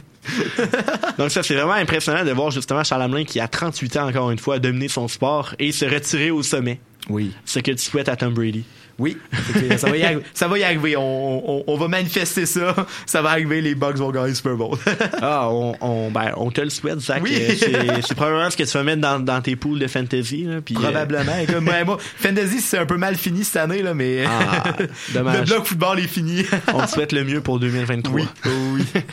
Hey, euh, parlant de belles histoires olympiques, mettons, je regarde la compétition au hockey féminin, là, mais ça, on a comme toujours une sensation de déjà-vu. Canada qui arrive en finale contre les États-Unis. Canada gagne. Marc-Philippe Poulain marque le but gagnant. Et on a eu encore une fois ça aux Jeux olympiques de Pékin en 2022. C'est tellement inspirant. Veux-tu te dire quoi, Charles? En plus, moi, je me, je me souviens très bien de cette finale-là, parce que je suis allé la voir chez un de mes amis. Ouais. Puis ça, c'est une autre affaire, ce que je trouve vraiment le fun par rapport aux Olympiques, c'est que faut-tu bien juste des sports olympiques pour nous faire réveiller à des heures pas possibles de la nuit? Je me souviens, ça avait la fini- game, hein? Ça, a fini- ça avait... Je crois que ça a fini vers une ou deux, une heure du matin à peu près. Une Ah, ou deux heures du matin. C'est quand même tranquille. C'est pas si pire, mais quand même, pas si je veux dire, tu sais, quand on suit habituellement que dans nos ligues nord-américaines, les matchs, c'est bon. Ouais. Commencent à 7-8 heures, finissent à 10, 11 heures. Après Ah, ça, tu peux faire d'autres choses. Mais là, des fois, je me souviens, à, à Beijing, dépendant des sports, là, des Ouais. fois, t'avais, mettons, T'avais des, moi, ma- des affaires en plein milieu de la nuit. hein. c'est ça, ma soeur, exemple, qui est une grande fan de patinage artistique, elle en fait elle-même, tu que des fois, il y a des compétitions là, à 3 heures du matin. Ah ouais. tu te dis, Non, c'est ça, c'est fou. tu te réveilles dans le milieu de la nuit pour regarder ça, mais c'est ça aussi la, la beauté de voir ces événements-là. Puis oui, ben des fois c'est loin, fait que des fois le décalage horaire, puis il faut se lever à 4 Ouais. heures dans la nuit pour regarder les événements. Ah ben oui, puis euh, tu sais, c'est- permettez-moi l'expression anglaise là, c'était worth it. là. On a, Oui, oui, c'était vraiment une, une grosse finale et euh, Marc-Philippe Poulain là qui euh, écoute euh, c'est, c'est- c'est- il est là depuis toujours. Là. Ben, pas depuis toujours là, mais depuis euh, les Jeux olympiques de 2010 là, puis c'est le, le- le Canada depuis que Marc-Philippe est là, ben il gagne. Ben oui, puis on, on parlait de Charles Hamelin, tantôt le, le plus grand médaillé, mais Marie-Philippe Poulain aussi méritait sa place comme porte-drapeau, comme Ah, tu dis. Euh, pff, c'est elle qui fait tout, on dirait, là, pour... Ouais. Ben, c'est qu'il est, est toujours là. Oui, il est toujours là Il est toujours là dans les grands moments. On parlait beaucoup de clutch depuis Ouais. le début de l'émission. Écoute, on va revenir encore avec ça. C'est euh, ben, c'est incroyable comment il clutch, Marie-Philippe. là. C'est c'est- c'est fou, là. J'en reviens pas. Puis moi, j'en suis rendu à un point, puis ça, ça va peut-être être une critique que je vais faire en même temps, mais euh, par rapport au hockey, là, cette année, j'ai vraiment mieux aimé suivre le tournoi de hockey féminin parce qu'il faut se le dire, par contre, oui, c'est beau les Olympiques, mais il y avait encore une fois une absence de taille cette année et c'était les gars de la LNH Ouais, au non, tournoi de hockey masculin. Et là, on, on a vu la situation avec la Ligue nationale de hockey, puis il y a Micron qui est, qui est arrivé, puis là, euh, tout le monde a capoté. Et euh, ben, en même temps, je comprends Gary Bettman, là, il veut finir sa saison. Fait que là, il y a tout Ah, c'est mis sûr. les games qui ont été reportés. Écoute, là, le Canadien, là, il y avait 18 joueurs sur le protocole COVID euh, pendant le temps des fêtes l'an passé. C'est sûr. Il jouait avec. C'était le Rocket de Laval qui jouait. Là. Cameron Ellis, là, il a joué un match à Montréal, un match à Laval, un match à Trois-Rivières dans la même saison. Et là, euh, Gary Bettman, il a vu ça, il a fait euh, bon, ça n'a pas de bon sens. là. On va replacer les games euh, pendant, euh, pendant les jeux. là. Je t'accorde ce point-là, Charles, mais cependant, moi, d'un Ah, de c'est l'autre côté, moins le là, fun à je- voir. là. je suis comme ça fait en même en ce moment là, ça fait quoi depuis la Coupe du monde de hockey qui a eu lieu en 2016 2017 Ouais, je m'abuse? 2016. Ouais. depuis ce temps-là là, on n'a jamais eu un vrai tournoi de hockey où c'est best on best comme on dit en anglais là, les meilleurs Ouais. joueurs de la LNH qui représentent leur pays puis je trouve que c'est aberrant là. Ah, 100%. C'est- c'est- on dirait à un certain point ça servait juste les propriétaires d'équipe et Gary Bettman en ce moment cette décision là de dire les joueurs vont pas je crois que les partisans voulaient voir ça mais je crois même que les joueurs aussi ont ce sens là de vouloir défendre les couleurs de leur pays de vouloir démontrer qu'ils sont les meilleurs au monde. Puis c'est triste on l'a encore. En tout cas J'espère que ce n'est que partie remise pour les prochains jeux d'hiver. J'espère qu'on aura enfin la chance. Justement, on voit des joueurs comme Connor McDavid, qu'on parlait tantôt, des Nathan McKinnon, qui ont même pas encore eu la chance, si je me trompe pas, de jouer Ah, tu te trompes pas. dans une finale olympique ou même juste dans un match aux Olympiques. Parce qu'il y en a pas eu depuis qu'ils sont là. Depuis qu'ils sont arrivés dans la. Ligue nationale. Dernière fois, c'est Sochi. Depuis ce jour-là, on les a pas vus. Donc, euh, donc réveillez-vous, la LNH, faites de quoi, là, mais on veut, on veut voir nos meilleurs joueurs compétitionner pour des médailles olympiques. Ah, 100%, je suis d'accord avec toi. Yes. Puis euh, en terminant là, ce segment sur les Jeux olympiques, euh, je tiens quand même à souligner la performance de deux autres athlètes euh, de la région de Québec-Chaudière-Appalaches. Laurent Dubreuil qui vient de Lévi. Laurent Dubreuil qui vient de Lévis a gagné la médaille d'argent, sa première euh, médaille en carrière là, en- avec dans, dans le fond dans la compétition du euh, 1000 mètres là, en patinage euh, longue piste. Également Elliot Grondin qui vient de Sainte-Marie-de-Beauce lui euh, qui est euh, qui a gagné la médaille d'argent au snowboard cross et la médaille de bronze au snowboard cross par équipe. Donc euh, deux deux récoltes là, pour euh, Elliot Grondin qui a 20 ans. Oui. Et euh, il va être là euh, encore pour longtemps. Ça aussi, c'est beau à voir l'émergence de nouveaux sports un peu plus euh, extrêmes, si on veut. Là. Ça rajoute, on dirait, un Ouais. de spectacle qu'on Ah aime ouais, bien aux Jeux olympiques. Ah, assurément. Hey, euh, Zach, euh, c'est- merci d'avoir été là. Ce fut euh, Ben, merci de ton, l'invitation. ton dernier euh, segment pour l'instant. On se revoit en peut-être on se 2023. revoit. Certainement qu'on se revoit. Allez suivre at Kazboy sur IG, sur Instagram. oui, Pop Analyse. L'invitation est lancée. puis, Ah, c'est c'est quand ton édition Pop Analyse? Là, que- Eh ben là, on sera pas de retour malheureusement Ah ouais? pour l'hiver. Ah. Non mais honnêtement, Jessica puis moi, on a beaucoup de projets. On a adoré ça, Ouais. mais pour les deux, là, on avait besoin un peu de temps sur d'autres choses. Mais vous aller réécouter par contre. On a fait à peu près 6-7 bons épisodes là. euh, Let's go. hiver, allez écouter ça. C'est sur la plateforme de Shiz aussi. Puis euh, on peut se revoir bientôt sur les ondes. L'invitation on est voir- lancée, ben. On va voir à quoi ça va ressembler mon retour, mais peut-être éventuellement oui revenir. Ah, c'est sûr que tu vas revenir sur les ondes là, parce Yes. que euh, on va parler football après les fêtes puis euh, je Le sais que Super t'es bon là-dedans, c'est ça le Super. Bowl s'en vient, les séries éliminatoires. Fait que ça va être bien le fun. Hey, euh, après la pause, on parle de soccer parce que euh, évidemment ça a été un ça a été un gros sujet là en euh, 2022 la Coupe du monde de euh, soccer qui s'est terminée là, dans les derniers jours seulement, ça fait neuf jours que Lionel Messi a soulevé le trophée. Euh, on va en parler après la pause avec Sacha Rousseau et euh, Simon Godette qui vont venir nous rejoindre là, en studio prochainement. Donc restez là, on s'en va à la pause. Vous écoutez euh, Boisvert Radio sur les ondes de Chiz 94.3. On est là jusqu'à 22h, restez là. Avide de découverte? Tu veux être informé de tout ce qui se passe dans la ville de Québec et sur les ondes chisiennes? Visite le www.chiz.ca. Tu y trouveras critiques musicales, palmarès, nouveautés culturelles, informations, nouvelles sportives et l'écoute en direct. C'est un rendez-vous au www.chiz.ca. Pour tout savoir sur la vie artistique locale, Chérie J'arrive, c'est l'émission culturelle par excellence. Tous les jours de semaine, de 16h à 17h30, moi-même, Andréane Desmeules et mon équipe de chroniqueuses, on jase de musique, théâtre, littérature et autres niaiseries. Promis, on te parlera pas de météo et t'entendras toutes les tournes de l'heure.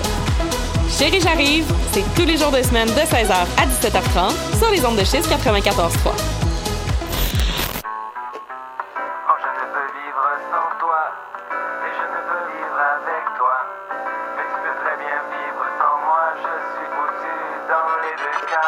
Depuis 25 ans, nous, on est passé à autre chose. Ah yeah, yeah, ah yeah, yeah.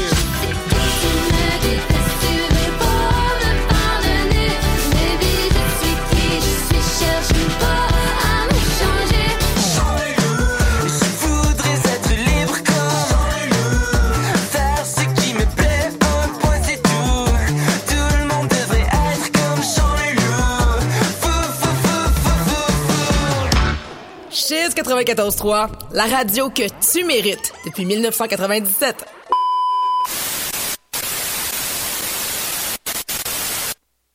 On est de retour euh, à euh, Boisvert Radio. Vous écoutez euh, l'émission récapitulative sur les ondes de Chiz 94.3.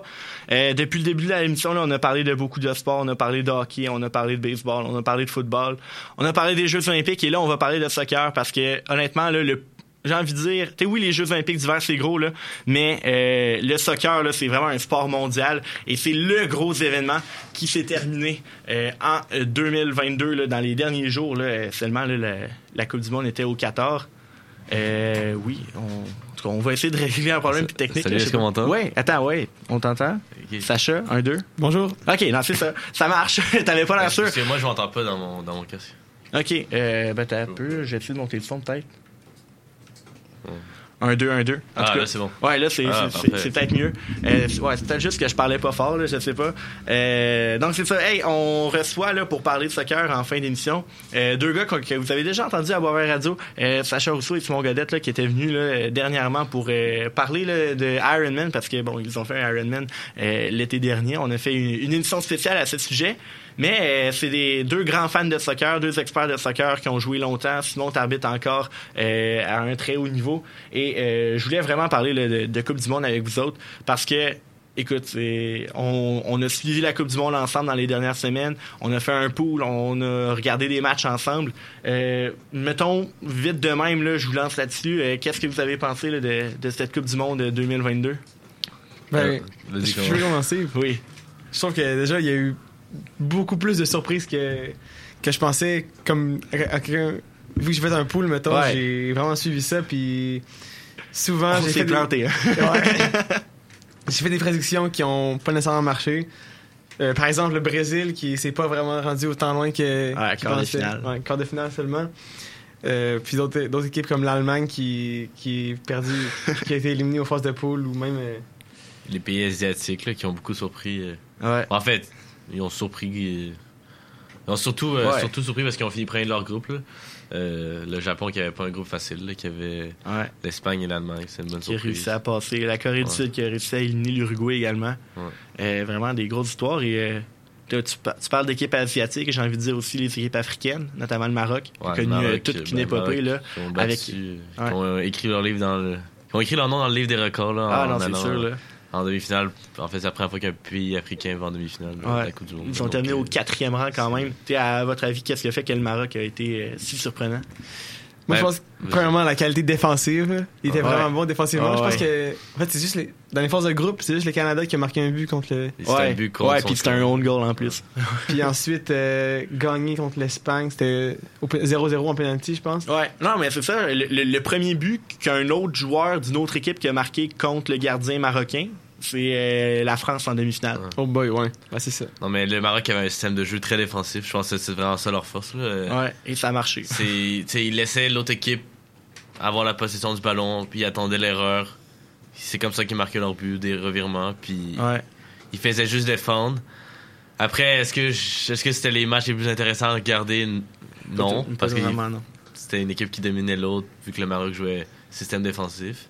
Mais ça reste un très beau parcours pour le Maroc. Là, puis euh, je pense que ça, montre euh, que l'Afrique a sa place en Coupe du Monde aussi. Ah, clairement, clairement. Puis, euh, je regarde aussi le Ghana qui a bien fait en phase de groupe. le Sénégal qui a beaucoup de joueurs d'avenir, malheureusement, qui n'a pas pu compter sur Sadio Mané pour cette Coupe du Monde.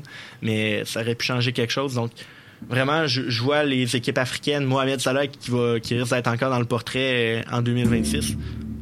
Wow, j'ai comme entendu un bruit. Euh, ouais, bref, euh, ouais, non, c'est ça, la- l'Afrique qui a vraiment des des des équipes intéressantes sous la main et euh, des, des histoires comme celle qu'on a vue avec le Maroc, euh, c'est très probable que ça se reproduise euh, dans les années à venir, euh, dans les compétitions internationales comme ça. Av- tu sais, Avant, le, le soccer, il, il était surtout développé en Europe et en Amérique du Sud. Mais là, Là, c'est vraiment ça se développe partout là, en Amérique du Nord. Il y a de plus en plus d'installations sportives. Oui. En Asie aussi, beaucoup. Là, les, pays, Ouais. les pays asiatiques in- investissent beaucoup euh, d'argent dans les installations sportives. Là. Fait que moi, je pense que ça va plus être serré euh, entre les pays autres Ouais. qu'Europe et Amérique du Sud dans les prochaines Coupes Ouais. du Monde. Un pays d'Amérique du Nord va gagner la Coupe du Monde dans les 30 prochaines années, je ferais dire. Ouais, ouais, pourquoi Peut-être pas? 30, mais je pense euh, avant qu'on meure, je pense que. avant qu'on meure. Ça, C'est ça. ça leur donne du temps. Ça leur donne du temps, ouais, mais non, c'est ça, ça, ça continue de se développer, puis le, le soccer, c'est accessible pour tout le monde. Tu as juste besoin d'un ballon, puis euh, tu, peux, euh, tu peux avoir beaucoup de plaisir avec, puis Ouais. t'es- te développer, te pratiquer, puis ah, vraiment, c'est euh, très, très praticable, justement. Puis là, on parle de Coupe du Monde depuis 8 minutes, là, mais l'Argentine a gagné. Ouais. Lionel Messi a mis la main enfin sur le seul trophée qui lui manquait. Ben, ou presque. Peut-être qu'en cherchant un peu, on peut trouver quelque chose qui lui manque. Là, mais vraiment, le, il, a été, il, a, il porté son équipe jusqu'au bout. Et ça a marché. Et quelle finale! Ouais, Ouais, c'était vraiment une des plus belles finales de Coupe du Monde que j'ai jamais eues. Je sais pas, je les ai pas toutes regardées. euh, Ouais. Celle, celle d'une cinquantaine d'années, mais dans ceux que j'ai regardés, c'est de loin la plus belle. euh. Ah, c'est- ça que je disais à, à ma famille. là. Je pense que le seul match euh, au- au- avec autant de, de choses exceptionnelles qui s'est passé que j'ai regardé. En fait, le seul meilleur Ouais. match de soccer que j'ai vu dans ma vie, c'était La remontada de du Barcelone. contre le PSG. Ouais, Ouais, c'est le seul qui dépasse ce match-là. Puis en plus, c'est une finale de Coupe du Monde. là. C'était Ouais, historique. là. On a regardé ça, puis on était comme. Ouais, C'était émouvant aussi. On va s'en là. souvenir toute notre vie. là, match. Mbappé marquer un triplé puis quand même Ouais. perdre. là. Ouais. Hey, les penalties, c'est c'est rough. Ah, c'est cruel. Ouais. C'est cruel. On l'a vu aussi genre le- pour le Brésil, on l'a vu aussi dans, dans, dans- Ouais. pour L'Espagne, le Japon, perdu au Japon perdu au tir au but aussi. Ouais, le. Japon. Japon, Japon, ça faisait genre euh, euh, quatre fois, quatre fois, je pense qu'ils perdent en huitième de finale. Ils ont jamais passé les huitièmes de finale. Ouais. Puis là, c'était leur chance. Puis. Perdu au penalty. Ah non, en effet, c'est dur, c'est dur, mais en même temps, euh, t'es que j'en parlais justement avec Isaac euh, il y a deux semaines. C'est quoi la solution euh, pour remplacer ça C'est des un but en or? Les équipes pourraient ben, jouer pour encore deux heures. puis- Avant, c'était ça. hein. Avant, Ouais. c'était but en or, puis on a évolué. On s'est dit, ah, ça peut pas se décider Ah, comme long. Je pense que but en or, c'est parce que les équipes jouent encore plus défensivement. Parce que s'ils se font marquer, ils- perdent. Fait, Ouais. fait que là, ça faisait juste des matchs fermés. Puis c'était un peu. Le problème, c'est que, la, mettons, les règlements de la FIFA vont devoir être appliqués à toutes les compétitions. là. Par exemple, Ouais. euh, au Québec, les, les matchs 3, est-ce qu'on veut vraiment des matchs qui peuvent durer potentiellement extrêmement longtemps si la FIFA modifie ses règlements? Ouais. Fait que, tu faudrait que les règlements soient Uniforme. peut-être- da- non, mais peut-être juste modifiés dans les compétitions euh, professionnelles et non. euh, Ah ouais, ouais. Et que ça soit précisé, là, parce que. Ouais. Non, c'est vrai. Je je suis d'accord que ça, les tirs au but, pour moi, c'est pas la, la meilleure solution. C'est très cruel et très individuel pour euh, Mais- déterminer une équipe championne. Ouais. Ouais. Puis justement, on, on parlait de la finale. là. moi, petite anecdote, là, on s'était réunis euh, chez Nathan justement pour euh, regarder. Puis moi, l'une l'une des pires erreurs de ma vie, c'est de m'avoir été mis disponible pour arbitrer euh, le 17 décembre à euh, de 12h30 à 5h30. Parce que j'ai dû partir et j'ai- j'ai j'ai- j'ai tout manqué. Mais ma, ma soeur était marqueuse. Mais non, j'ai j'ai- j'ai- j'ai- j'ai pas vu. Ma soeur était marqueuse pendant le jeu, genre j'arbitrais. Puis je parlais, puis c'est quoi le score? Puis c'est quoi le score? Puis c'est- c'est c'est comme ça que j'ai su que la- l'Argentine avait gagné euh, finalement. Ouais. Donc euh, honnêtement, c'est j'aurais j'aurais vraiment aimé voir ça en direct. C'est complètement fou. Puis justement, c'est tu sais oui, Lionel Messi gagne le tournoi et prouve que encore une fois que c'est un des sinon le meilleur joueur de tous les temps. Mais honnêtement, c'est une très belle passation de flambeau à Kylian Mbappé. Et euh, parlons euh, un peu de la France là, avant d'aller en, en musique là, parce que honnêtement la, la France et oui ont gagné en, en 2018 mais Kylian Mbappé euh, le futur lui appartient là. genre s'il veut il peut mettre les 10 pro- prochaines années du soccer dans sa poche puis euh, faire ce qu'il veut avec là. Ouais, faut qu'il continue à ce rythme-là. là. Il, Ouais. il est bien parti, mais il faut qu'il garde son, son niveau puis qu'il. Faut il- sûrement- moi, j'ai sûrement qu'il va gagner quelques ballons d'or, peut-être. Ou, en tout cas, on va voir bientôt. Ouais. Mais euh, en plus- la France, il n'y avait pas des.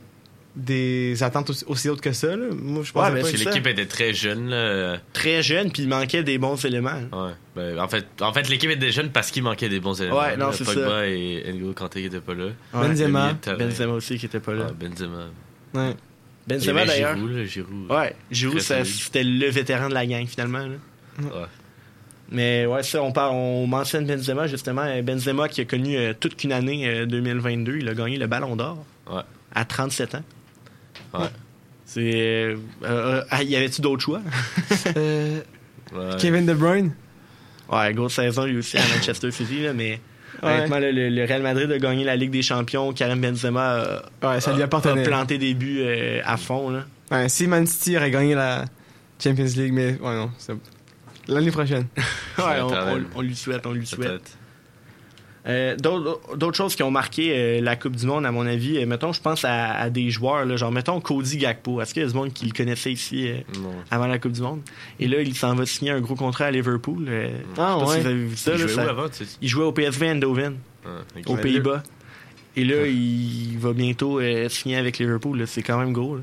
Ouais, ben Liverpool, je pense qu'ils en- ont besoin là, avec le mauvais début de saison qu'ils ont eu. Ouais. Euh, je pense qu'ils ont, besoin de ça. Là. Ouais, il y a Ouais. beaucoup de joueurs qui ont connu des bons succès puis qui vont euh, Ouais. avoir des meilleurs contrats et d'autres c'est le contraire. Là. Ouais. Lautaro Martinez. euh, Ah, ouais. Martinez. Lui, Ah, lui, là. Oh my god. Je l'avais dans mon pool pour euh, Oui. les auditeurs qui se demandent. Puis, Un Ouais. des premiers, premiers choix de son pool. Puis, Ah, tu l'as pris en premier? ouais. Puis euh, je pense que un des Ben. pires regrets de ma vie. là. Ben, moi, mon premier choix était pas vraiment mieux. là. J'ai pris Romelu Lukaku. là. Ah, a Ouais, non, mais lui, euh, Martinez, il a fait toute la Coupe du Monde. Ouais. Ouais. Il a fait zéro point. Ouais. Puis là, il, il était remplacé à un moment donné par Alva- Alvarez dans l'11 partant, Julian Alvarez. Grosse découverte. Puis lui, euh, ouais, c'est une grosse découverte, là, mais en même temps, il était, il était déjà relativement connu, Ouais, euh, ouais, vu qu'il était à, Ma- à Ma- à Ouais. Manchester City. là. Mais là, il joue même pas ce que Allen. Fait que, c'est... Ouais. Ouais, ben il va jouer quelques matchs, les matchs un peu moins importants, je pense. fait que ce sera pas facile pour lui. Mais... Hein, on va poursuivre la discussion euh, de soccer. Euh, Après une pause musique, on va écouter Clay and Friends avec euh, Ce je recommence euh, cette prononciation qui était dégueulasse. Ce n'est que de l'eau. Euh, une collaboration avec Louis-Jean Cormier.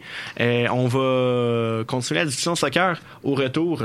Il s'est passé notamment des choses intéressantes ailleurs à, la Coupe du Monde. hein. On n'a pas encore vraiment beaucoup parlé du Canada. On va parler un peu du CF Montréal qui a connu une saison complètement magique. Donc vraiment, restez là. C'est le dernier segment de l'émission. Il ne reste que 15 minutes à cette émission de 2 heures.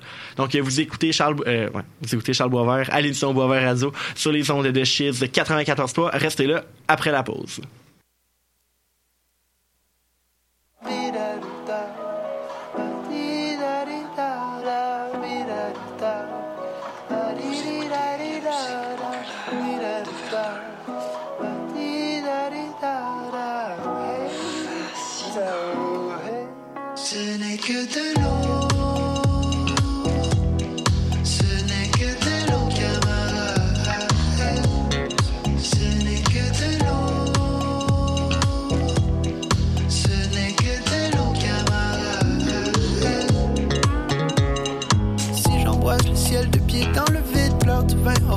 La camomille. All you need is love, me dise.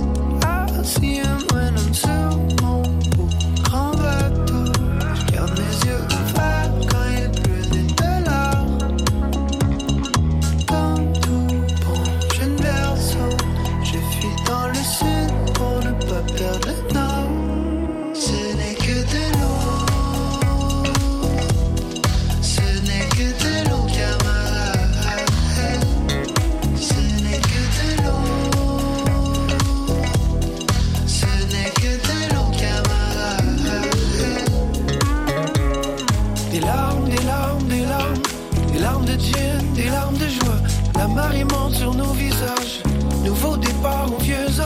Pleut tellement ces temps-ci. C'est pas pour rien qu'on s'enfuit. C'est un temps pour tomber, des pavés plein la mort. Des amis qui s'effacent comme ça sans crier gare. Des larmes de gin, des larmes de joie. Des petits miracles, des petits miracles. Mais toi, tu changerais l'eau en quoi? Ce n'est que de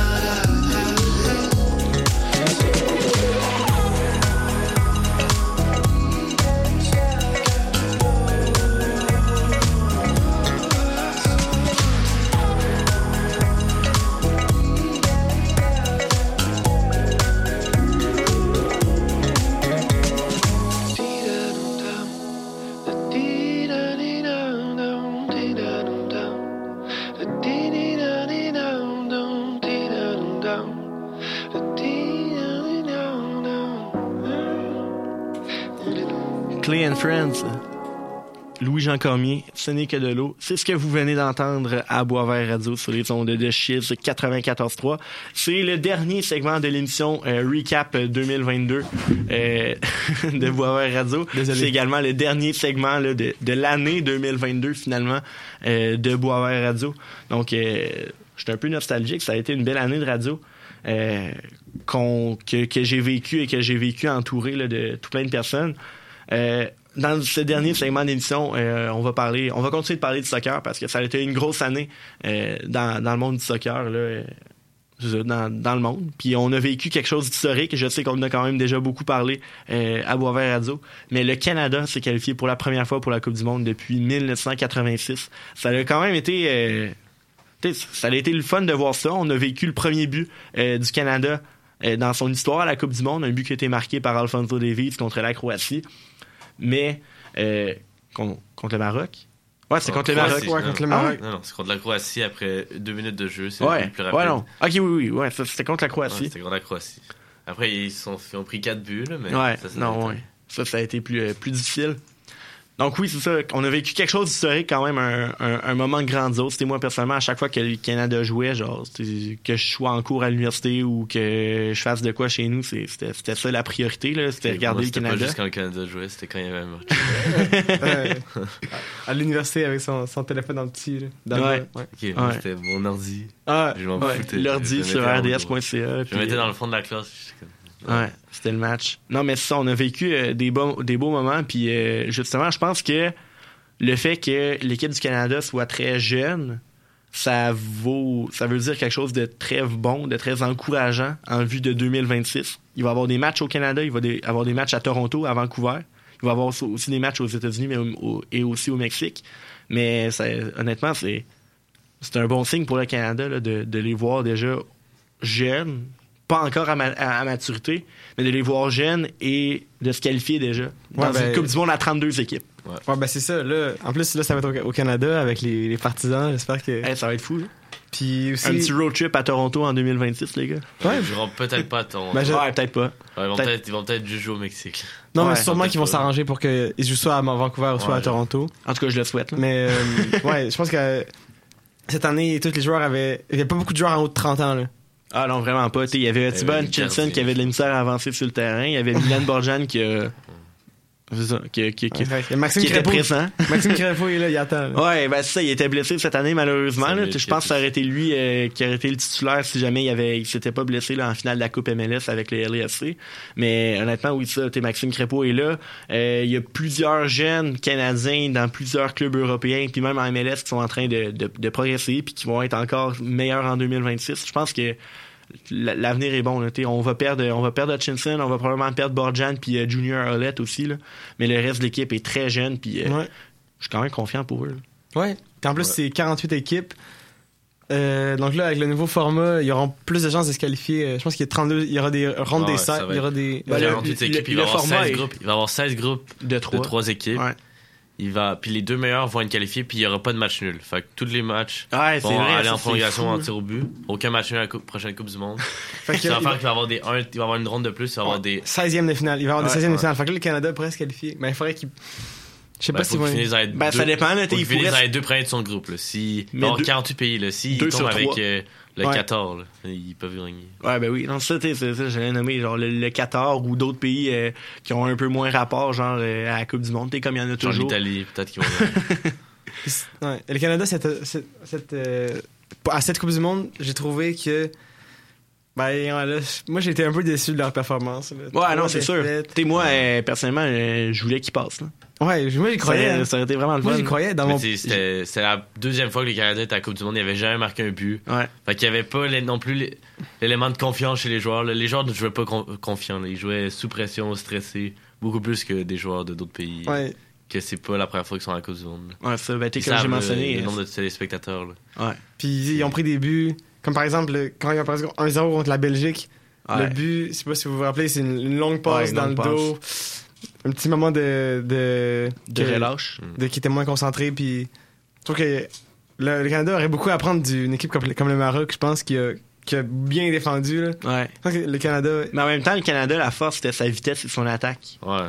Fait que, je pense que John Herdman a fait du mieux qu'il pouvait avec les joueurs qu'il avait sous la main. Mais la défense a pas tenu, les attaquants jouaient stressés, puis euh, on a, on- ça a donné le résultat que ça a donné. là. Ouais, ben c'est. Mais, mais même là, moi, je suis- quand même satisfait. Là. Euh, déjà le premier but à la Coupe du Monde. Oui, Puis, euh, non, c'est c'est c'est juste c'est le un bon début. là. départ. On est on- une étape à la fois. On a été Ouais. qualifiés. Prochaine Ouais. fois, on va peut-être passer. C'est ça, On va peut-être gagner un match. Ça, c'est la deuxième étape, en fait. là. Ouais, ça serait le fun. Faire hein. un point. en Ouais, fait, ça, c'est faire un un point. Ouais. puis après, c'est possible gagner, puis après, ça, c'est possible se qualifier, puis C'est avancer. juste le début. Non, c'est ça. Le Canada s'élève euh, Mais- beaucoup au niveau du soccer.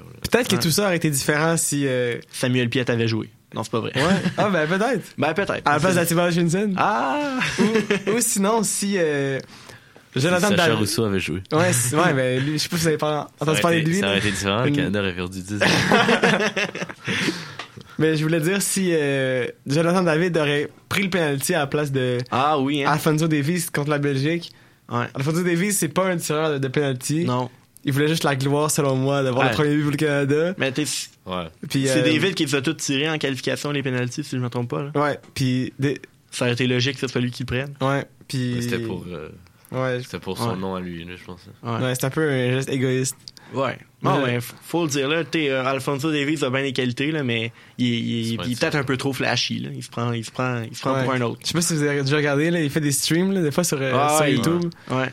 Ouais, c'est. Sais, peut-être on, on dit ça, mais peut-être c'est même pas lui qui a décidé de le prendre. Ouais, C'est non, c'est aussi- Ah, moi je pense que C'est peut-être Ben, ce que la David. Fédération canadienne voulait, là, pour Ouais. leur. euh, ce qui est plus connu, beaucoup plus populaire que Jonathan David. Ouais. Fait qu'il voulait peut-être, pour l'image du premier but du Canada, il voulait peut-être que ça soit lui. Là. Ouais. Genre juste, Ouais. genre pour euh, constat Ouais, ouais. Je sais Pour, euh, plus. ouais, non, pourquoi pas. Puis t'es, euh, faire euh, toute qu'une histoire avec. là. Ouais. Euh, il ne reste qu'à peu près 3-4 minutes à cette émission de Boisvert Radio.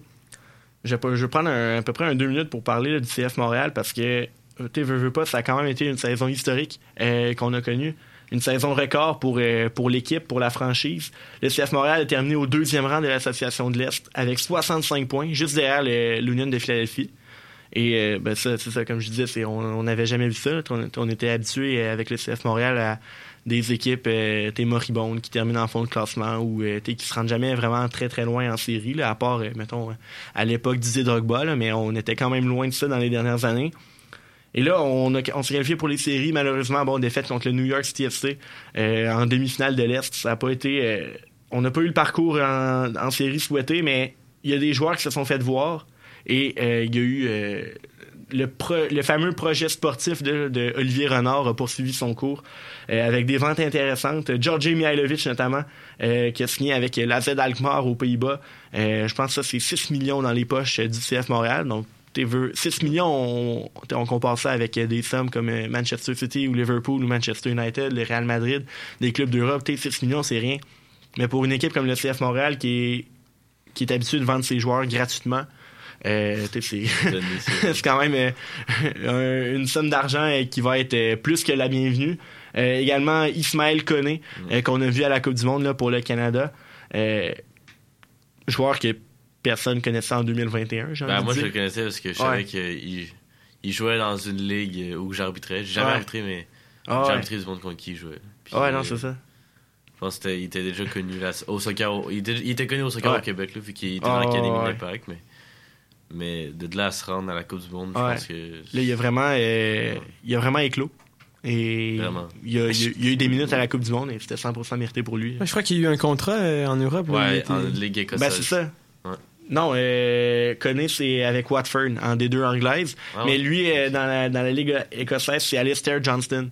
Euh, Ouais. lui qui a joué au poste de latéral droit là, à la Coupe du Monde Ouais, pour, ouais, euh, pour le Canada. Euh, donc Alistair Johnson, Johnson aussi qui a été vendu. Je pense à peu près 5 millions que le CF Montréal se met dans ses poches euh, avec sa vente. Ah ouais, moins que l'autre que t'as dit tantôt. Ouais, ben Mihailovic, euh, il était, il était à ça de faire l'équipe américaine là, euh, pour la Coupe du Monde. là. Il, a, il a déjà eu des caps, puis euh, il a battu le, ben il a été pas mal le meilleur passeur de la ligue euh, Ah. dans la MLS. là. Fait que euh, non, vra- vraiment très performant. T'es connu, c'est ça, c'est un jeune à gros potentiel, lui. Fait que probablement que Watford, euh, s'il continue de se, de, de se développer et qu'il fait pas un balou tableau de lui-même, euh, probablement qu'Ismaël Koné pourrait être vendu peut-être en D1 ou à- dans d'autres pays là, pour encore plus cher. Ben, si Watford, euh, ils peuvent avoir la promotion bientôt. Là. Ouais, aussi, en effet. Fait que non, ça, c'est une. euh, c'est plusieurs ventes intéressantes. Par contre, là, on a eu des mauvaises nouvelles euh, dernièrement là, avec le départ de Wilfred Nancy, qui a eu un- une mésentente, là, on va le dire comme ça, avec euh, Joey Saputo. Euh, et dans le fond, même si le CF Montréal a connu une saison géniale, Wilfred Nancy, ça, il voulait plus coacher pour euh, une équipe possédée par Joey Saputo. Donc, la semaine dernière, le CF Montréal a embauché l'Argentin Hernan Lozada, qui, qui, lui avait été congédié par DC United fin 2021, si je me trompe pas. Donc, c'est un projet intéressant. Et Olivier Renard a dit que c'est l'entraîneur qui va s'adapter au club et non le club qui va s'adapter à, l'entraîneur, comme ça a parfois été le cas de- par le passé. Je pense à Thierry Henry ou Rémi Garde, des, des entraîneurs français avec l'expérience qui sont arrivés puis qui ont fait Ah, moi c'est ça puis je fais ça genre. Mais Hernan c'est ça. Il va, il va s'adapter au projet sportif d'Olivier Renard au CF Montréal. Par contre, là, pour la prochaine saison, on souhaite des nouveaux joueurs parce qu'il y a eu euh, quand même euh, beaucoup de départs. Et euh, le camp d'entraînement de- du CF Montréal devrait commencer là, probablement fin février, début mars, je pense. Euh, ça va être euh, le début de cette saison de MLS 2023. On arrive pas mal à la fin de l'émission. Euh,